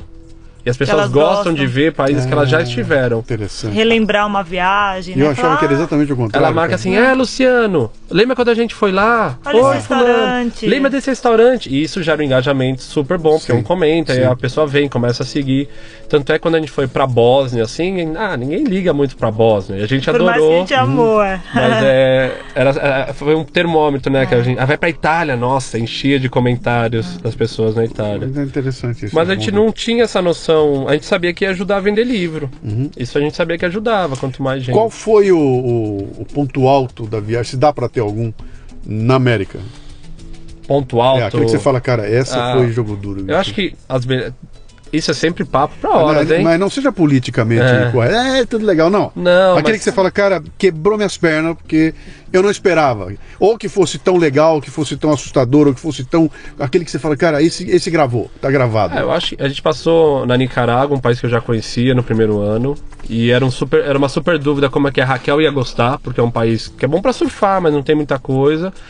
E por N motivos a gente ficou no hotel de uns brasileiros, e a empatia foi boa, e era pra gente ficar lá três dias, a gente ficou quase um mês. Então aquilo ali caiu assim, meio que. Ah, foi o momento, acho, desse na, na primeiro Nicarágua. Em ano. que lugar da Nicarágua? No norte, perto da fronteira com El Salvador, chama Miramar, né? Mas, Léo, na- quando a gente tá na Patagônia também, em Torres del Paine, que a gente acorda. Nossa. Aquilo é. Não, a gente primeiro acorda com barulhinho, assim, né? É a minha viagem. Aí eu falei, Léo, será que tem uma puma em volta da gente? Puma, Raquel, não, não acho que puma. não. Quando a gente abriu o olho, É. no dia anterior tinha feito sol, a gente tinha fotografado. Tinha nevado a noite inteira. É. Então a neve tava começando a derreter e caindo. É. Tudo completamente E só coberto de tinha eu e o branco. Raquel de turista no parque Só, inteiro. porque era inverno. Aham. Então os campos estavam fechados, assim. Só tinha nós dois lá Tanto é perdidos. que a marca no chão na neve é só minha. Eu que fui fazendo a marca no parque inteiro Então e a esse gente foi ali. É. o momento também que a gente falou, caramba, a gente tá aqui, que Só animal. pra mim, só pra mim. Só pra mim, eu. Na del Europa, qual foi na Europa? Eu acho que a Europa eu essa visita a Sarajevo pra mim foi muito legal. Porque eu já tinha ido pra Europa antes e eu gostava, então assim, tem a parte turística bonita e chegar em Sarajevo, um país que em 1994 Bósnia, né? na Bósnia em 94 estava em guerra, quando a gente estava lá no Brasil Sim. curtindo a Copa e a cidade cercada, três anos, a gente nos túneis é, e ter filmagem, assim, não é que tem imagem preto e branco da guerra, é imagem em HD da Sim. pessoa na guerra, snipers. Então eu olho e falo assim, pra mim ali, não sei se é o ponto alto ou não, mas em termos de cultura eu olhei e falei, cara, isso aqui é tão legal e ninguém vem pra cá, por que, que a gente demorou pra vir aqui, né? É, e, tem, e nem todo mundo sabe, mas a Bósnia é um país de metade maioria muçulmana na Europa. Sim. Nem todo mundo sabe disso. E a gente tava acampando num camping, Primeira noite chovendo, Sarajevo, é. a gente na barraca, assim, aquela chovinha, final de tarde, sentados no computador, assim. De repente começa, a gente tava acampando no quintal de uma mesquita, a chamada pra reza. que tem aquela. A mesquita solta um som para as pessoas irem rezar. E a gente levou um susto, porque é tão horrível que aqui no Ocidente, quando você escuta aquela música da chamada das mesquitas, Sim. você geralmente pensa que vai ter um atentado terrorista. É sempre filme. Os filmes são sempre usam essa É. trilha pra. É, é, é, é, é o estereótipo que É se estereótipo. cria, né, de cada uma das culturas. E né? aí, e isso toca cinco vezes ao dia. Então, assim, às 5 da manhã, quando vai nascer o sol, toca de novo. Uhum. E aí é um processo de você aprender quando tem aquela, aquele som, que é hora de você rezar, de você agradecer de você estar ali. É um momento de paz, não de medo. Sim. Então isso foi muito legal Mas também, é né? bem o contraste do estereótipo que você vê no filme de guerra, é sempre a chamada, Sim, sempre é- começa é com um aquele perigo, canto. tá um e a gente tá ali. ali e vê pessoas do bem rezando e sendo legais com a gente. Foi bem marcante isso aí, né? Europa. Vocês fizeram Europa. Chegaram até a Europa Oriental ou não? Qual foi o limite? Istambul. Chegaram até, Até até a. Turquia. Foram até a É. Turquia, tá. Da Escócia e Istambul, né? Passaram por todos os países ali. É, a gente Tudo só não foi pra alguns países da ex-União Soviética. Então, Tá. Ucrânia a gente não foi, Bielorrússia, Romênia. A gente fez o sul, fez Grécia, Croácia, até a Turquia, depois fizemos Itália, Europa Polônia também a gente fez, Polônia. O fato de ser brasileiro. Ajuda. Abre Opa. portas. É. Passaporte é bom, primeira coisa. Ele é, é bem, é bem aceito, né? Você não precisa de muitos vistos. É, na África, por exemplo, ajuda muito. As pessoas adoram a gente por ser um país que foi colonizado, mas que alcançou um certo sucesso econômico. Então eles se espelham na gente, falam, pô, que bacana. E o futebol. Futebol, quantas pessoas não falaram assim, Léo, Raquel, eu apostei no Brasil, eu perdi dinheiro, eu chorei. Eu falei, por que, que você apostou? Eu não apostei, por que, que você apostou? Muito, né? O meu, o meu lá na- na- no Nepal, cara, eu lá na montanha, com os Sherpas em volta de mim, falando nepalês, e a hora que eu falava que era o Brasil, eles eram meio assim, "Ô, Ronaldo, Romário, ô, Ronaldo, Romário. Eu falei, cara, olha onde eu tô, bicho, mal tem televisão aqui. Ronaldo e Romário, cara, É, que coisa são. impressionante. Aí vocês descem pra África. Da Inglaterra a gente coloca o carro no navio e manda pra África do Sul. Cara, Tá bom. desceu aquilo tudo, tá. A gente chegou a fazer uma visita ao Marrocos, no norte da África, da Europa ainda. E aí, África do Sul, a gente chega pra ficar 10 meses e vamos fazer quantos? 14, 14 países? países a gente fez na Esse é o plano, dirigir de um lado ao outro. Vamos pra Namíbia, cruzar por Botsuana, Zimbábue, ali vamos. Zimbábue também, a gente tava num parque, não tinha um turista dirigindo. No meio do parque tinha um cara cuidando de uma casinha com uma camiseta do Brasil. Lembra? Tem uma futebol, foto é. no livro. E diga uma coisa, vocês. Ali foi quebra de estereótipo. A África foi. Não, total. Total. Vocês chegaram lá esperando aquilo que a gente né? vê Você aqui. chega lá esperando morrer. As pessoas Sim. acham que você vai pisar na África e vai explodir. Não, assim. primeira coisa a gente já fala, continente africano. Porque alguém fala que vai, em vez de falar vou pro Brasil, a pessoa fala vou pra América. América do Sul, né? Sim. É, é. a pessoa fala Brasil. Sim. Então a gente. A África tem 54 continentes. Como Países. a gente. Países. Como que a gente fala que a África é uma coisa só, né? Uhum. Então acho que isso foi a primeira coisa que a gente tentou falar de cada país. Falar que você muda de país, muda a língua. Ó, esse é outro. Namíbia, ninguém ouviu falar, mas Namíbia é um país, é animal. Dá pra ir como primeira opção de viagem pra África. Aí chega em Botsuana, você olha os índices de Botsuana, é tudo melhor que o Brasil. Menos corrupção, mais desenvolvimento, melhor IDH, melhor ensino, melhor alfabetização. É- Vai convencer uma pessoa que Botsuana é melhor que o Brasil. Então isso cai muito a ficha quando você chega lá e começa a ler, entender um pouco melhor. O quanto tem coisa que pode melhorar aqui também, o quanto a África é parecido com aqui, as pessoas acham que não. Mas a gente chega, claro, por mais que você tente mitigar todos esses medos, você chega lá inseguro. Claro. Você vai dirigir pelo meio do nada. Me fala uma coisa, o. Nesse momento, quando você chega na África, o, o business já começou a ser desenhado? Vocês já botaram na cabeça, está na hora do segundo livro? A Europa merece o segundo livro, a África merecerá o terceiro. Aí nasceu essa ideia de que para cada continente eu vou lançar, ou para cada. Toda vez que a gente tinha uma ideia de negócio, a gente perguntava. Pro Tudo público, foi- né? é, No Facebook. público. Tudo que foi feito no, no Viajo foi sempre fruto de a gente perguntar pra turma e ver se tinha engajamento, ver se eles tinham interesse nisso. É claro que quando saiu o primeiro livro, as pessoas, pô, tem que fazer um da Europa agora. A gente fica com aquilo já meio como uma ideia. Sim. Mas quando a gente chega na África do Sul, a gente faz mais uma pesquisa, vê se a pessoa que comprou o primeiro livro gostou, o que, que ela achou, se ela tem interesse em comprar outro. E ali a gente, ah, vamos lançar um. Onde a gente lançou? A gente- na África do do Sul. Aí na África do Sul a gente lança o financiamento coletivo de novo Para a Europa, Europa. o nível da pra Europa. Tá. pra Europa. E esse acho que foi o melhor financiamento que a gente fez na época, e em termos de alcance, de levantar dinheiro. Porque você já estava com o público é- muito mais. 200 e pouco. Tava Sim. na metade do que é hoje. Mas é porque a Europa é um continente que desperta muito interesse. Sim. É, tirando Miami Nova York, é o próximo destino nas nossas pesquisas, é para onde vai a turma, Portugal. Uhum. Então o cara quer comprar, porque quer saber, quer ler. Quem já foi quer rever, quem não foi quer aprender. Esses livros vocês bancaram inteirinho, o crowdfunding pagou e a distribuição A gente.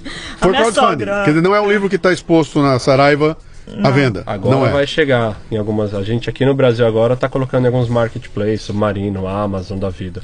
Mas hoje, se você quisesse comprar, você só vai comprar pelo meu site, Sim, ou pelo site. Uhum. Facebook, ou pelo Instagram, qualquer coisa nessa linha. Então a distribuição era sempre nossa e fazia a divulgação nos nossos canais e entregava. Minha mãe aqui no Brasil é a nossa, até hoje é a nossa pessoa da logística, que fica em casa lá, recebe o pedido, embala, manda. Uhum. Isso também foi um desafio muito grande. Como fazer? Eu tô longe, eu nunca vim no Brasil, como que a gente vai produzir isso? E aí a gente chega na África, lança o segundo livro, mas assim, nesse momento o segundo livro era coadjuvante, eu tava preocupado em o que, que eu ia fazer na África, como é que ia ser na África, onde eu ia dirigir. É... Minha maior preocupação é assim, o carro quebrar, o carro atolar, ficar parado no meio do nada, porque todo o resto você meio que consegue de uma forma, fala com o Luciano, fala com o Alberto, fala com o João, sempre a gente tinha contato de amigos ou de conhecidos que iam acabar ajudando num, num possível problema. Mas acho que a maior quebra de paradigma da quando a gente chega na África é descobrir como a questão do camping é desenvolvido. Então, assim, aqui pela América Latina, você viaja, camping geralmente é um terreno baldio. Que o cara fecha e fala, ah, pode dormir aqui. Quando você chega na África do Sul, é, tem uma questão de, de, é, de cultural. Então, assim, é o programa da pessoa no final de semana.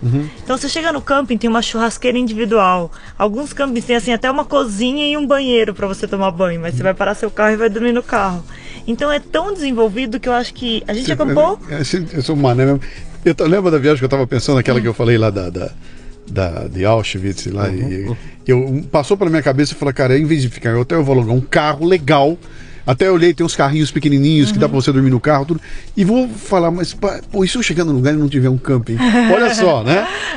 Você não faz a menor ideia de como tá evoluído isso nesses Na Europa países. tem um cara. aplicativo, não vou lembrar o nome agora, que a gente Mas tem no comprou. Foi 12 dólares, viu? 9 mil campings, funciona offline e tá super atualizado. Então, assim, o camping tá aberto, de qual horário, quanto custa, pode levar cachorro, pode não sei o quê. Tem restaurante, Aquilo ali, tem assim, é banho, tem muito, tudo, é. facilitou muito a nossa vida, né? cara? Mas na Europa as pessoas esperam isso. Na África a pessoa não espera. Não. Então quando a gente chega e acampa, quase todas as cidades que a gente foi na África do Sul a gente acampou, Namíbia a gente acampou, Botsuana a gente acampou. E aí a gente pode acampar em, na Zâmbia e acampar o que eles chamam Wild Camp, em Botsuana, que é um lugar completamente aberto. O cara fala, tá vendo essa árvore? Você pode dormir embaixo. E fiz café da manhã com o elefante passando em volta do carro. E você tá ali, você inserido naquele contexto O leopardo. da natureza. A gente saiu 100 metros onde a gente tava dormindo, tinha um leopardo ali, eu vi, tirei foto, assim. O leopardo tava do lado da minha casa, da minha cama a noite toda, a gente ali. Essa, antes que você pergunte, sem dúvida é o ponto alto da África. Da África, sim. De você foi. poder acampar no meio do e nada. segurança, Segurança- nenhum problema lá. Pessoas Não, ou bichos? Pessoas. O bicho, bicho é bicho. Se o bicho te comer, ele tá fazendo o papel dele. O leão for lá te comer, é a natureza dele, ele tá feito, ele Você feito pra tá isso. errada, É, pô. errado. É, segurança em relação à pessoa é violência urbana. Você tem que tomar cuidado nas capitais. A África do Sul é um pouco mais complicado, mas uma vez você vai para Namíbia, Botsuana, Uhum. o perigo tá na capital ou nas cidades um pouco mais envolvidas. No geral, super tranquilo. De novo, a estrutura de campo é bom, a estrutura para turismo é bom, eles Uhum. recebem muito europeus. Então, assim, chegou um determinado momento, depois acho uns três meses, quatro meses na África, eu tava me sentindo como na Europa. Eu deixava o carro aberto no camping, minha câmera ali em cima. Porque no começo você fica super preocupado com Lá, tudo. lá, Quanto tempo na África? Dez meses? São 10 meses. É. Dez meses de África, cara. É, direto. Ai, que Passou loucura. pelo Malawi, que é um dos Não, e a impressão que, que por exemplo, a mim, que sou ignorante de África, eu conheço um pedacinho lá da, da cidade do Cabo, coisa de, é, é que é tudo igual. Onde eu fui é tudo igual. O que, que é isso? É um país cheio de mato, com bicho e gente preta. Fim. E a impressão é isso, né, que eu tenho daqui. Quando você chega lá, deve ser uma multiplicidade de. de- Não, ó, a África do Sul, pra começar, é o país com mais línguas oficiais do mundo. Tem 11 línguas oficiais. Uhum. Então, assim, a gente foi fazer uma palestra numa ONG de criancinha desse tamanho que cada criança fala quatro línguas. Uhum. Porque elas crescem com um tio que casou com uma tia de outra tribo, então fala uma língua, na escola fala outra.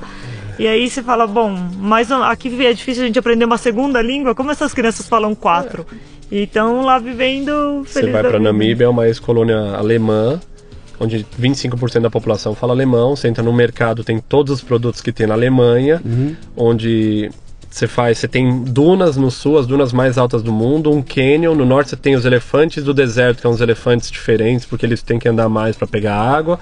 Aí você anda sete horas para direita em Botsuana, onde é totalmente tropical, é, no norte é tropical, tem malária, você vai no sul é deserto, tem uma riqueza de, de, de vegetação muito interessante. Mas é claro que em algum momento, em alguns lugares, é o que você falou, é você e os bichos. Sim. E no fundo é isso que a gente estava procurando. Claro, eu, quero é isso que eu quero ver lá. Aliás, a minha frustração foi essa, né? Eu chego lá na. na- Ah, Cidade do Cabo não. É, não, não foi na Cidade do Cabo, não. Eu, eu fiquei lá em. Eu, eu desci em Joanesburgo.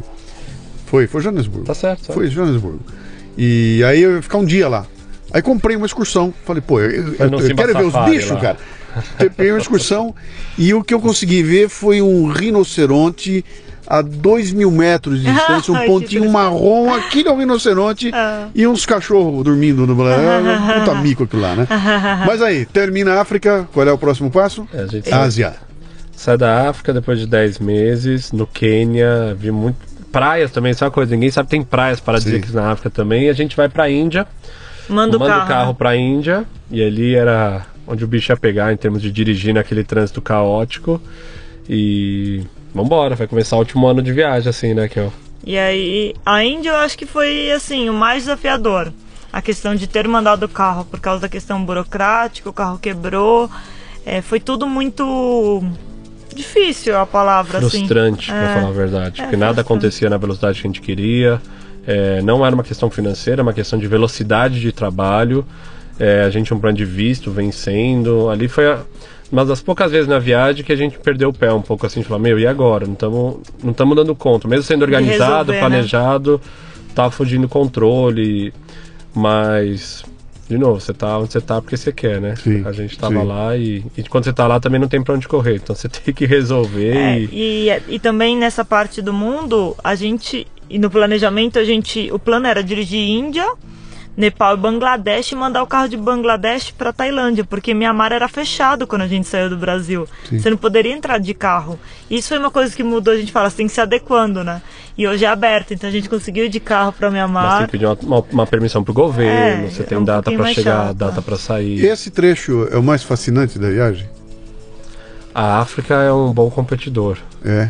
Essa história de acampar em Botsuana sem grade, com os animais passando ali, a gente sentado numa fogueira vê uma hiena, a gente tem que subir correndo pra barraca. Esse tipo de coisa assim, de você estar muito em contato com a natureza, pra nós foi uma coisa muito, muito forte. Quando você chega na Oceania, pulando um pouco a Ásia, estamos falando de Austrália e Nova Zelândia, também são dois países que fascinam a gente pelo um, um equilíbrio de desenvolvimento legal, com paisagens bonitas. Então, assim, Mas na Ásia eu acho que foi legal pelas pessoas, porque são países é, com culturas muito distintas. Então, assim, vai pra Índia, depois você vai pra Mianmar.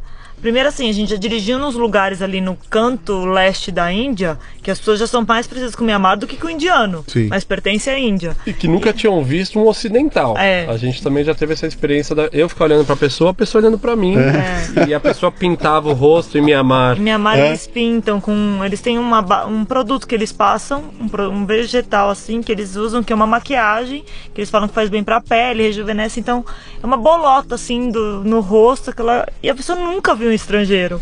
Então a gente tá nos lugares mais afastados ia ficar aquele choque, assim.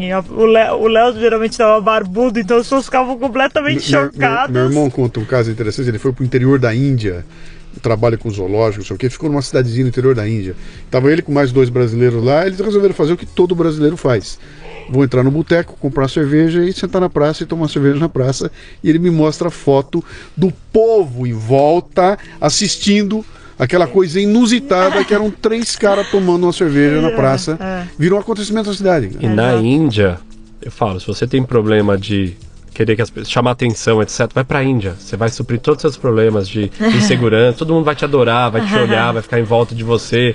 Você vai sentir fa- o Brad Pitt. Na Índia você sente o Brad Pitt. Todo mundo em cima de que nem teu, teu irmão, quem Sim, foi sim, aí. sim, sim. É, e também tem até a questão, às vezes a pessoa vem e coloca o filho no seu colo, porque eles acham que o estrangeiro dá sorte. Tem toda essa questão de ser auspicioso, eles acreditam nisso. Casamentos. Então, assim, a pessoa coloca o filho no seu colo e fala, tira uma foto com meu filho. Uhum. E você tá com aquela criança no seu colo, o que, que você faz? Aí todo mundo começa a ver e quer que você tire foto com todas as crianças da Virou um cidade. acontecimento, né? A Exato. gente tinha que fugir. É. Fugia pro carro, porque senão ficava lá o dia inteiro. Casamento, a gente foi convi- O que você tem de casamento? Convite. As pessoas convidavam a gente na rua. Um Porque no dia do casamento também dá muita sorte se você tiver um estrangeiro no casamento. Mas olha que loucura. Assim, passou na frente de um casamento, Lembra o cara de me quer chamando? te levar pra dentro eu corria do pra casamento. não ir, porque as pessoas ficavam me chamando, a gente saia correndo, lembra? Vai ser legal. Coreia do Norte. Ah, Como é que ela entra no, no esquema? Ela tava no esquema ou Não. Não. Como é que foi isso? Na verdade, assim, quando a gente tá terminando a parte da Ásia, não tem mais pra onde ir com o carro. E aí a gente teria que ou colocar o carro no container de novo, e aí a gente fica nessa dúvida, e a gente recebe um convite pra ir acampar no alto da muralha da China. E aí a gente vai pra China pra acampar no alto da muralha. Não, de avião. Tá. E aí Muito quando. longe. É. e a China é um pouco complicado pra entrar de carro Também privado. tem a questão das permissões. E aí a gente foi acampar no alto da muralha da China e quando a gente estava dentro da China, conversando com outros turistas, a gente descobre que você só pode ir para a Coreia do Norte de dentro da China. E aí a gente se olha e fala, a gente tá tão pertinho. Imagina ter que voltar do Brasil até aqui, voo é caro. A gente ficou na dúvida entre ir pra Coreia do Norte ou pro Tibete. Era, essa era um pouco. E eu tiver, o Tibete se demonstrou um pouco mais longe, um pouco mais caro, não sei o que. A gente falou, meu, vamos pra Coreia do Norte, vamos ver o que, que tem lá. Vamos, quem, quem que leva? Começamos a achar uma agência e não sei, descobre que o processo burocrático é bem mais simples do que as pessoas imaginam, é mais questão de pagar e mandar os documentos. Mas pra você ter uma noção, a gente pagou a agência no aeroporto em dinheiro, no dia do voo. Porque a gente, assim, foi super última hora. é, Quer dizer, mesmo você sendo um estrangeiro, não um não chinês, você na China consegue. Consegue Porque é o único país que tem relação diplomática com a Coreia do Norte, Sim. né? Então você só pode, se você tentar comprar uma passagem daqui, você não consegue, né? Acho que não. E aí a gente, meu, a agência faz tudo, você manda sua cópia do passaporte, faz umas reuniões para eles te explicarem o que, que pode não fazer, o que, que não pode. Pra você se preparar porque vai ser aquela viagem, porque não é uma viagem comum, você não tá indo pra um, tem um país cheio de regras. Sim. E a gente entra no avião, chama-se Air Koryo, a companhia aérea, uns aviões russos super antigos. É a pior companhia aérea É, é do considerada mundo. a pior companhia aérea do mundo. É um voo de uma hora e meia. E a gente ficou cinco dias na Coreia do Norte, em Pyongyang, que é a capital. Apesar de ter feito uma visita até a fronteira, então passa pelo interior do país. E assim, lógico, tudo pode ser um teatro ou não, Luciano. É difícil captar em cinco dias. Mas é uma viagem interessante. É uma Ah. viagem diferente. E o que a gente tenta falar para as pessoas é: você pode ir, achar que tudo é um teatro, mas as pessoas no final, elas têm uma vida. A pessoa tá preocupada em ter comida na mesa pro filho. As preocupações delas são, São muito humanas, né? parecidas Elas são com as humanas, né? nossas. Mas é aquela história, você chega lá, seus passaportes são recolhidos, São. você não sai do hotel sozinho, em Não. hipótese alguma, você não pode ir onde você quer ir, Não. você tem um plano preparado por eles, Roteiro. e aí vo- todo dia você vai seguir aquele roteiro com alguém grudado em você. Com alguém grudado em você. É, não é só o grudado assim. Você pode andar sozinho, mas sempre tem alguém ali, uns 30, 40 metros de você. Sim. Sempre tem alguma diretriz onde você tá indo. Você não fica ao léu andando. E pior, quando você vê a estátua, quando você vai nas estátuas do Supremo Líder lá que eles chamam, você tem que fazer reverência. Mas, de novo, eu não- se eu fosse lá pra julgar, Sim. essa viagem teria sido horrível, porque é muito, difícil, muito diferente do- da- das minhas crenças, é muito diferente do que eu acredito como Sim. democracia, valores, liberdade. Mas eu fui lá pra ver. E isso foi uma coisa na viagem que ficou muito forte. No começo a gente ficava assim, "Por- isso aqui no Brasil é melhor, isso aqui no Brasil é pior. E uma hora a gente se olhou e falou assim, calma aí, se a gente tá viajando o mundo pra ficar comparando, essa viagem vai ser um transtorno.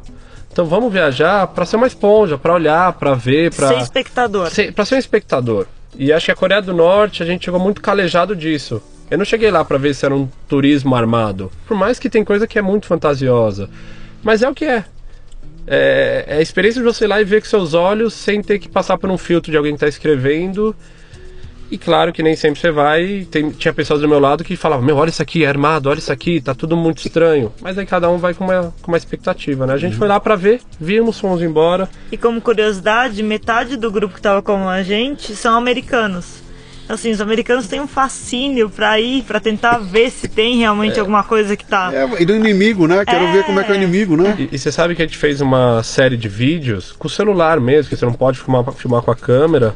E aí mostra essa coisa de. A gente tentou des- de- desconstruir alguns mitos. Tipo, não pode tirar foto. Não, você pode. Você não pode tirar foto de um soldado, mas aqui no Brasil você também não pode tirar a cara dele. É, ou melhor, tá- aqui tudo é muito mais fácil aqui, é claro. Mas, Mas não é aquela coisa. As pessoas acham foto. que você vai chegar na Coreia do Norte, vai tirar um celular, as pessoas vão te prender. Tipo, tem algumas linhas que não são tão, tão duras quanto as pessoas É, é acham. só não jogar no chão o jornal que tem a foto do É, Kim do- Você não Jong-un. pode Jong-un, desrespeitar o supremo líder lá dos É, caras. Aí você vai preso mesmo. Aí, meu amigo, aí você vai ter que se explicar porque que você fez aquilo. Fala uma coisa, a Arábia Saudita, Iraque, essas regiões que hoje estão conflagradas, vocês passaram por lá ou, ou, ou tá no plano? Fomos só para pro, os Emirados Árabes, que é um oásis ali no meio, né? Dubai, Abu Dhabi. É, não, não fomos para o Iraque, nem para a Arábia Saudita. Temos planos de voltar, mas aí Oman, é, Bahrein, Kuwait, país... Irã também, Irã, é talvez a gente Onde, gostaria. onde o bicho não tá pegando, é isso? Temos a ideia de um dia para o Paquistão e Afeganistão, porque acho que Islamabad ou Cabul dá para ir, são, são lugares bonitos. É, as pessoas confundem às vezes o país. Uma coisa é um, um país grande que nem o Afeganistão, não, a guerra não está nele todo. Então você tem regiões que você pode visitar. Paquistão é a mesma coisa, Paquistão é tem mesma regiões, coisa. né?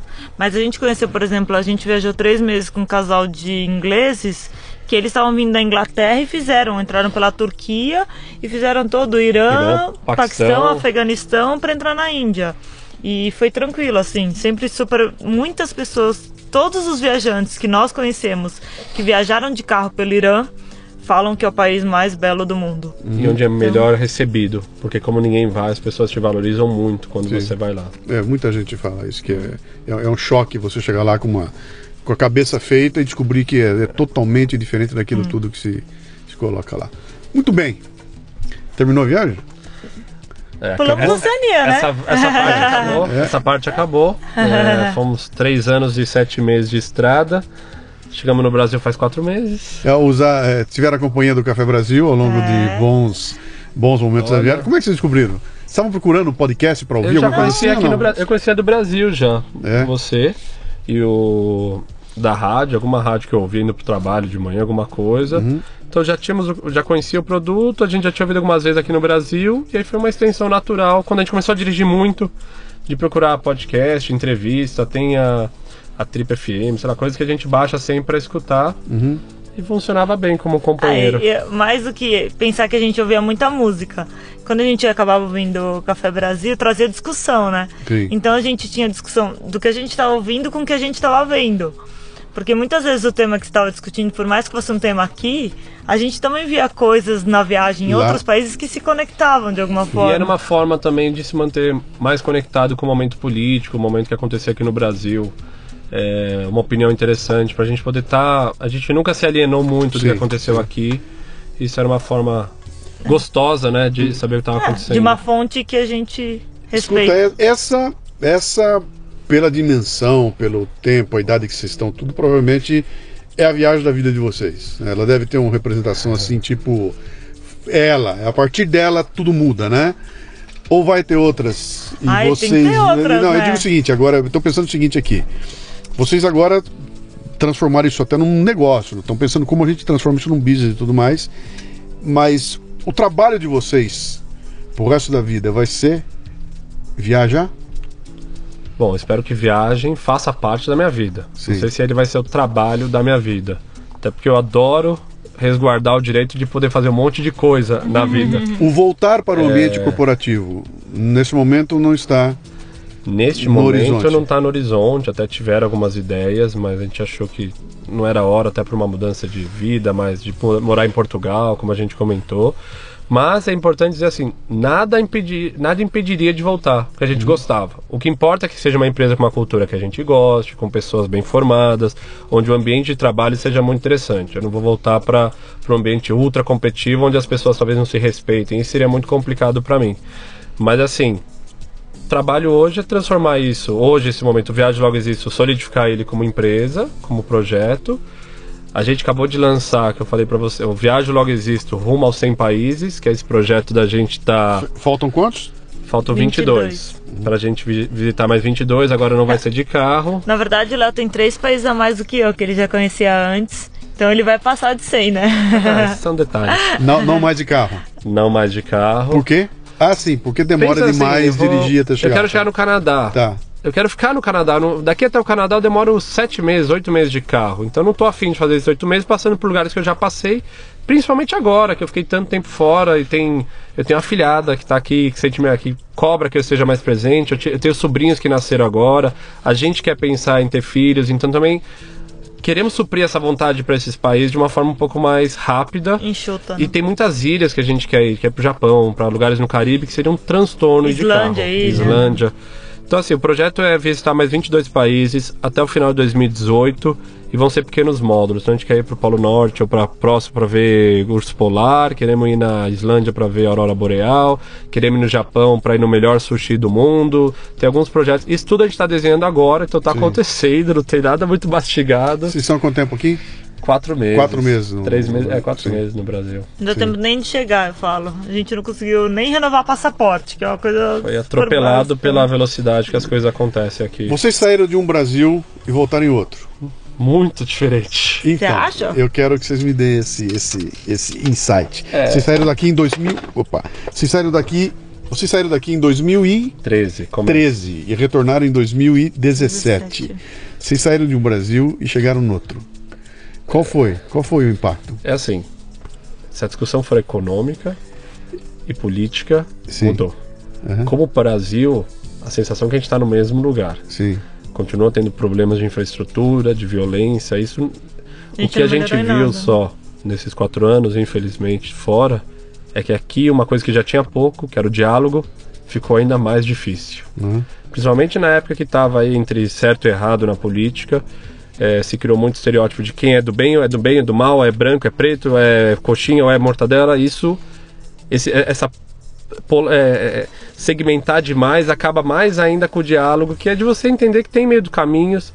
Então, assim, isso para mim, mesmo a distância, foi o que mais pegou, de ver que o Brasil, não só politicamente, economicamente, passa por um momento mais difícil, mas que entre as pessoas que não estão diretamente ligadas com economia, com política, acabou também o diálogo. Ficou uma coisa mais eu acho isso, você acha, então a gente não é mais amigo. Falei, a pessoa brigando com a família por causa disso. Tipo, uhum.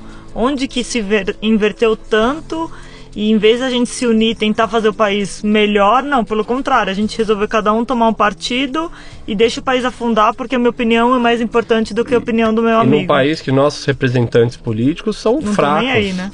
Não é que a gente é bem representado, então assim, realmente eu falo, cara, esse cara eu sou comprado nele e olha, eu vou com ele até o fim. Somos representantes que mudam de partido conforme Sim. muda a maré do mar. Sim é, representantes que. Todo mundo na lista. Todo mundo na lista de investigados, todo mundo se cumprimenta. E, e, no fundo, todo mundo ali se entende igual. É, é, política. Eles não brigam entre eles e a gente aqui eu, fora se mata. Eu imagino a frustração que deve dar em, em gente como vocês dois que experimentou realidades de países do mundo inteirinho e esses voltam para cá, olha para isso aqui e fala: Meu, olha o potencial que esse treco tem para dar certo. Eu acho que é mais frustração do que qualquer outra coisa, porque você fala a gente tem a faca e o queijo na mão para fazer o país dar certo. Uhum.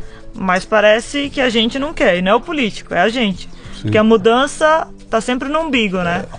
Mas é aquela história, quem quer mudar? Eu! Tá disposto a mudar? Não. não. É, a gente é um país, é, questão da segurança, é triste dizer isso, mas a gente está totalmente fora da curva em termos de segurança aqui. O que acontece no Brasil ouçam, não acontece na Tailândia, não acontece na Malásia, não acontece na China, não acontece no Vietnã, não acontece talvez em Zimbábue, não acontece.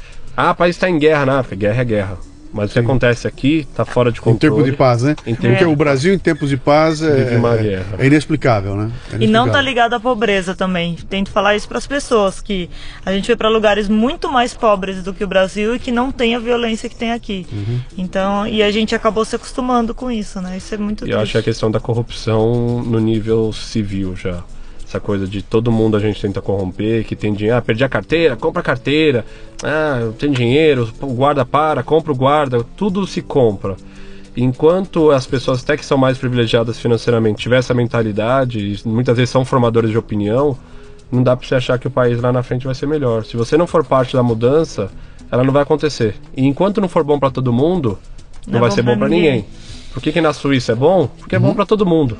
Porque e, o cara e, consegue. há, e há essa consciência de que há uma comunidade Isso aí. e, somos todos, né? É meu, é seu, a gente luta pelo mesmo, a gente preserva isso. Aqui fica cada um lutando pelo seu, por N motivos. É o zelar, né, pelo todo, é zelar pelo país, é zelar pela comunidade, é zelar pelo seu vizinho, zelar pelo que é Civil, né? O que é público, né? Aqui a gente sente falta disso. Vamos caminhar para o nosso finalmente aqui. Eu só quero mais um pitaco de vocês. Como é que isso tudo vira um negócio? Que, o que, que vocês estão. eh, Vocês falaram para mim na hora do almoço que vocês estão conversando com milhões de pessoas, milhões de propostas, milhões de coisas para entender o que é possível fazer. O que, que vocês estão visualizando como um negócio? Se eu perguntar para vocês daqui a dois anos, o que, que você faz da vida, você vai dizer para mim o quê? Vou dar o meu exemplo. Tá? Se perguntar para mim, o que, que você faz? Eu, eu sou basicamente um escritor, né? E eu crio conteúdo e ganho dinheiro a partir do conteúdo que eu crio e que distribuo de uma forma variada. Então é podcast, ah, e- esse é o meu negócio, tá? O que, que vai ser o de vocês? Essa Daqui a resposta me ajudou anos. bastante Nossa, já. eu já vou colar ela. É, depois você me fala de novo. Basicamente, o que a gente faz é geração de conteúdo. Se você tiver que se sintetizar, é, mas que envolve. Aí você falou, a gente escreveu livro, quatro livros, talvez tenha mais livros vindo. É, palestra, uma coisa que a gente tem feito para tentar dividir um pouco do que a gente viu. É, fotografia é uma coisa que faz parte. Consultoria financeira a gente faz também. Então, assim, hoje como eu falei no almoço, está muito aberto. Daqui dois anos eu me vejo como gerador de conteúdo. É, esse é o caminho. Que geração de conteúdo é tão amplo, certo? Os canais de distribuição são tão amplos, mas é nessa linha que a gente está caminhando. E gerando conteúdo de viagem, trazendo informação, tentando Sim. trazer as nossas opiniões do que a gente tem visto pelo mundo e tentando, acho que, ajudar principalmente as pessoas através dessa mudança de vida, que é possível se organizar, se planejar e ir atrás dos próprios sonhos. Se a gente conseguir levar um pouquinho dessa sementinha, e de novo, não tem que ser viajar o mundo de carro. É qualquer sonho. Isso eu ia Eu- comentar com vocês. Cada um dizer, tem sua viagem. É, Pode ser em Sorocaba. Exato, Não, lógico. Pode ser em A, Sorocaba. a sua viagem pode ser aprender a pintar. A Sim. sua viagem pode ser pô, aprender a tocar violão, aprender uma língua que você sempre quis, ou voltar a tocar piano que você não toca faz tempo. É, o que a gente tenta falar é vai atrás, porque a gente fez um projeto teoricamente difícil, mas acreditem, a gente, nós somos pessoas normais, com pouco de dedicação, pessoas comuns, a gente fala por aí que sou eu, mas podia ser você. Isso eu acredito cegamente que podia ser qualquer outra pessoa no meu lugar, eu não fiz nada, Fora da curva. não né? é um É, corredor. mas- ou- mas isso, isso é legal chamar atenção. Quer dizer, eu não, estou, eu, eu não estou aqui na frente de um casal de bilionários que começou com um pé na frente e outro atrás e deu certo e criou um projeto maravilhoso e ficou bilionário e que vira para mim e falou o seguinte: se eu conseguir, você conseguiu também. Eu estou na frente de duas pessoas absolutamente. no- tem que pagar a conta amanhã, tem que se virar, se não trabalhar não vai pagar. Não tem nada demais acontecendo aqui. Só tem dois malucos Três. que três, né? Tem três malucos aqui que decidiram que dá pra inventar umas loucuras e partiram pra fazer. E de repente constrói.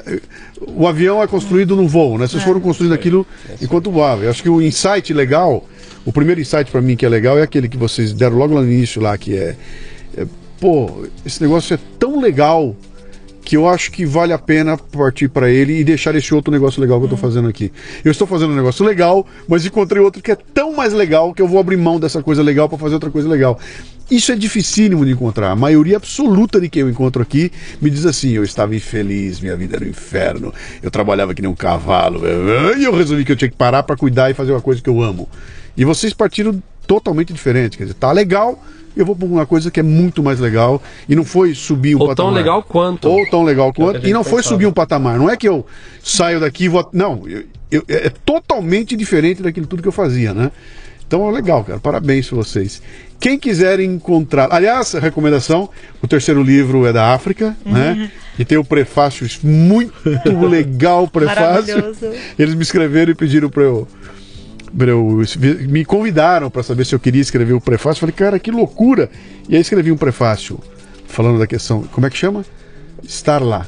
É o nome do prefácio. Estar lá é o nome do prefácio, é isso aí. Não sei se você E lembra aí? que eu te falei que a gente leu o prefácio na fronteira da Índia com Mianmar. E você Abri chorou. e-mail, li o prefácio, chorei. A gente na fronteira fazendo a burocracia. Que legal. Que da hora. que legal. E aí saiu um livro muito interessante da África, é muito legal. E tem mais um vindo agora aí? Já saiu. Saiu da- O da Ásia, que representa Ásia. o final, Tá. é o quarto ano. Ásia e Saiu Oceania. agora, né? Ásia e Oceania saiu no final de março, né? Então a coleção em termos de livro está completa. São os viagem. quatro, tá. É. Quem quiser encontrá-los, vamos lá, me dê os caminhos. Entra no Google e põe viagem, logo existo. Acabou. Se fizer isso, já tá, Tá resolvido. Já tá, vai chegar na gente. É site, pelo viagemlogoexisto.com.br É. e por todas as redes sociais, Facebook, Instagram, YouTube, isso aí você vai achar a gente também. Palestras também tem agenda de palestras, então quem quiser ir ouvir um pouquinho da história, a gente está fazendo alguns eventos são abertos. Tá no nosso site a agenda, a gente tá no nosso Rio semana que vem, e tem um monte de coisa acontecendo. O que mais? É isso, os livros também, né? Tá no nosso site. É, é isso aí. Isso. Muito bem, moçada. que Legal. Eu adorei saber dessa história aí. Obrigada e, pelo não, e, espaço. e saber que, o- que os planos continuam, né? Que não é que é, fizemos, tá bom, agora vamos voltar pro dia a dia. Não. Esse é o dia a dia, né? Essa. Vai dar para voltar e falar de outros assuntos. Empreender é nosso dia a dia agora. Ah, isso aí é legal. Bem-vindos, viu? legal, obrigado pela visita. Obrigada. Espero ter a chance de cruzar com vocês muito mais. Convidei vocês oficialmente hoje. Se vão escrever, venham. Vamos botar no Café Brasil, vamos botar no portal, vamos fazer essa, todo o pessoal conhecer essas, esse, esse conhecimento que vocês juntaram aí que, e que querem compartilhar, que isso é o mais legal, né? Quer dizer, eu tenho a gentileza de querer compartilhar e, com as pessoas, né? Muito legal isso aí. Bom, a gente agradece o convite, a amizade, a prestatividade sempre. Obrigado, parabéns pelo conteúdo. aí. Continue ouvindo o Café Brasil. Tá. Continuaremos. Obrigado. Tchau, tchau. tchau, tchau. O Lidercast chega até você em parceria com o Comunix, a plataforma completa de comunicação digital que permite que sua empresa conte sua história para quem realmente importa. facebook.com/comunix.